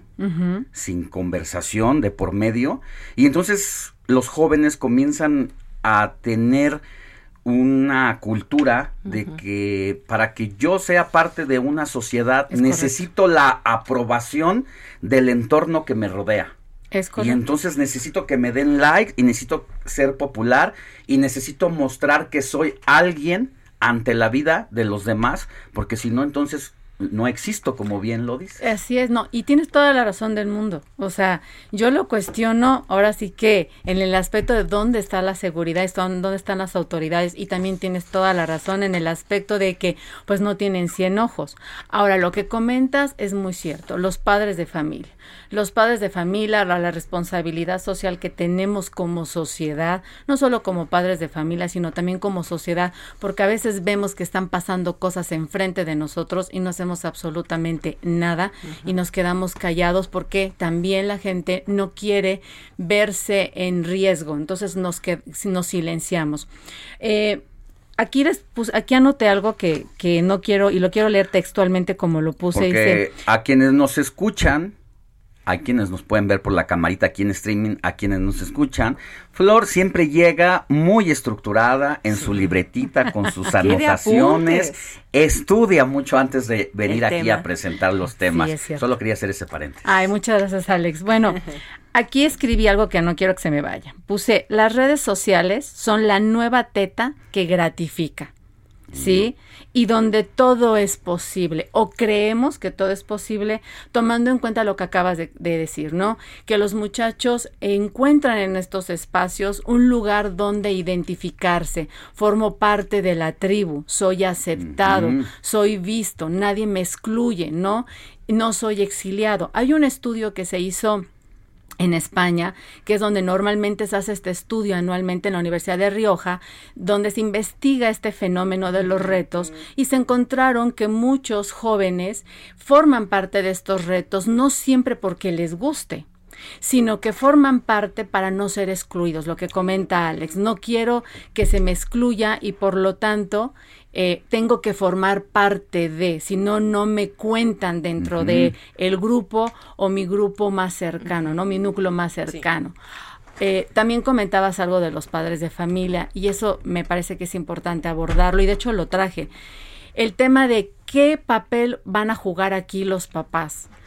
Tendemos mucho, a pesar de la modernidad, Alex, a este, Angie, o sea, a pesar de la modernidad, ¿saben con qué nos estamos encontrando? Con papás que en el momento en que se abordan ciertos temas con ellos, Beto, en la mesa, ya los papás no quieren hablar del tema. No, no, no, Se de eso aquí no se habla, de eso aquí no se dice, no, esas son tonterías, o no me intereso por lo que está sucediendo contigo en ese celular que, en ese celular que te di. Entonces, yo invito a los papás en que en lugar de juzgar, criticar o no estar de acuerdo con las cosas, se involucren. O de evadir las realidades, ¿no? y también, también porque a veces no queremos No aceptar queremos. que el mundo está cambiando y tenemos que involucrarnos en esos cambios y en todo ese movimiento que hay. Entonces, acérquense a sus hijos, pregúntenles, a ver, ¿Por qué te gusta ese reto? ¿Qué te llama la atención de ese reto? ¿En qué te suma? Oye, ¿te has dado cuenta de los riesgos que conlleva? ¿Estás listo por si acaso a tu amigo el que se tragó las 30 pastillas de Dramamine o 10 pastillas de Dramamine, estás listo para atender un paro cardíaco? En caso de que tu amigo se caiga, ¿estás listo para atender una fractura? Cuentas con los conocimientos. Entonces, es importante porque estamos generando pensamiento crítico, reflexivo, los estamos haciendo conscientes. Recordemos que el cerebro de un adolescente termina de madurar completamente hasta los 25 años. Por eso en los temas de violencia, los hombres son más violentos que las mujeres porque el cerebro termina de desarrollarse completamente la parte prefrontal hasta los 25 años. Entonces todavía no hay esta parte del raciocinio, de la toma de decisiones, de la elección, de los temas morales, porque todavía estamos en un proceso de desarrollo. Y que los chicos creen que a los 18 años son maduros. Ah, porque ya te dieron un INE. Claro. ¿no? Porque Ay, ya y eres los mayor papás de edad. también. Y también los papás. Dicen, ay, que haga lo que quiera, ya Ajá, tiene pues 18, 18 muy años. mal. Yo ya cumplí, ¿no? Pues justo esto que comentas de el papel de los padres de familia ante esta realidad que se vive actualmente es el primer paso que se tiene que dar. Los jóvenes se juegan la vida en los retos virales por inconsciencia y popularidad, Así dice un reportaje aquí que estoy leyendo. Y entonces para evitar llegar a este punto hay quien dice que debe hacerse un abordaje individual de los jóvenes que se someten a estos retos para hacerles ver la peligrosidad de la situación y sobre todo que tanto la escuela como la sociedad quiten mérito a este tipo de conductas que lo único que producen son consecuencias graves. Así es, así es. Entonces hay que abordar estos temas, hay que platicar con los hijos, hay que eh, comunicarnos. Esa es la recomendación, Sí, Flor, porque hay que ya no hay y hay que enterarse, también papás, hay que enterarse qué está sucediendo en el mundo de nuestros hijos para poder invitarlos a esa reflexión. Pues qué bueno que viniste con nosotros, que nos ayudas a hacer justamente ese alto en el camino en todo lo que estamos viendo, la viralización, la popularidad, las redes sociales identidad. usadas eh, de una manera distorsionada. Y como siempre es un gusto, querida Flora Arreola, haber estado con nosotros. Muchas este gracias, Alex. Muchas gracias. Pues yo los invitaré a todos a que sigamos trabajando en el tema de la autoindagación. Mientras sepamos quiénes somos, podremos tomar mejores decisiones. Hay que seguir explorando Así ese es, camino. así Muchas es. gracias, que tengas buen domingo. Flor. Igualmente, muchas gracias a todos. Gracias, Nosotros ya llegamos al fin de esta emisión solamente por hoy, domingo 24 de julio de 2022, pero no queremos dejarle los micrófonos, darle pase a quienes son parte del equipo de Heraldo Media Group y de Periodismo de Emergencia, Arturo Rodríguez, Hiroshi Takahashi, ya están aquí. Danos un adelantito, querido Muchas Arturo. gracias, Alex. Muy buenos días. Buenos días al auditorio. Pues vamos a hablar de lo del tramo 5 del tren Maya. Tenemos ahí un- unos enlaces con la gente que ha estado pues eh, denunciando y amparándose ante las decisiones que se han tomado. Eh, tenemos eh, una revisión del caso eh, Caro Quintero con Juan Vélez Díaz y bueno, pues algunas otras cositas que seguro van a ser de su interés. Bueno, pues no le cambie, ya se queda aquí con estos jóvenes periodistas que hacen, yo le digo, la autopsia en las noticias, porque Muchas gracias. las desmenuzan, Alejandro nos dan Sánchez. el síntoma de lo que está pasando. Moni Reyes, muchas gracias. Gracias, amigos. Buenos días. Feliz domingo, Robert. Robert Martínez. Hasta luego, feliz domingo. A todos ustedes que nos hicieron el favor de haber estado con nosotros tres horas de noticias, muchas gracias por habernos sintonizado. Nos escuchamos la próxima semana. Que tenga linda semana. Éxito.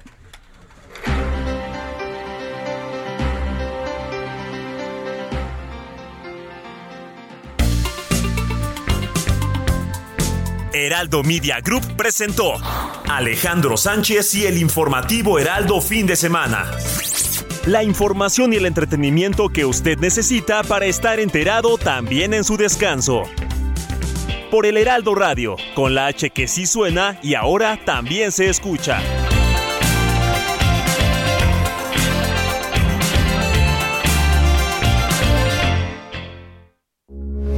Heraldo Radio 98.5 FM, una estación de Heraldo Media Group.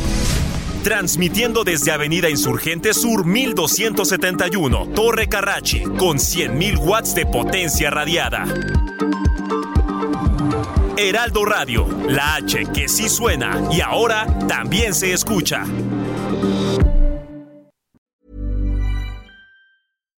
When you make decisions for your company, you look for the no-brainers. And if you have a lot of mailing to do, stamps.com is the ultimate no-brainer. It streamlines your processes to make your business more efficient, which makes you less busy.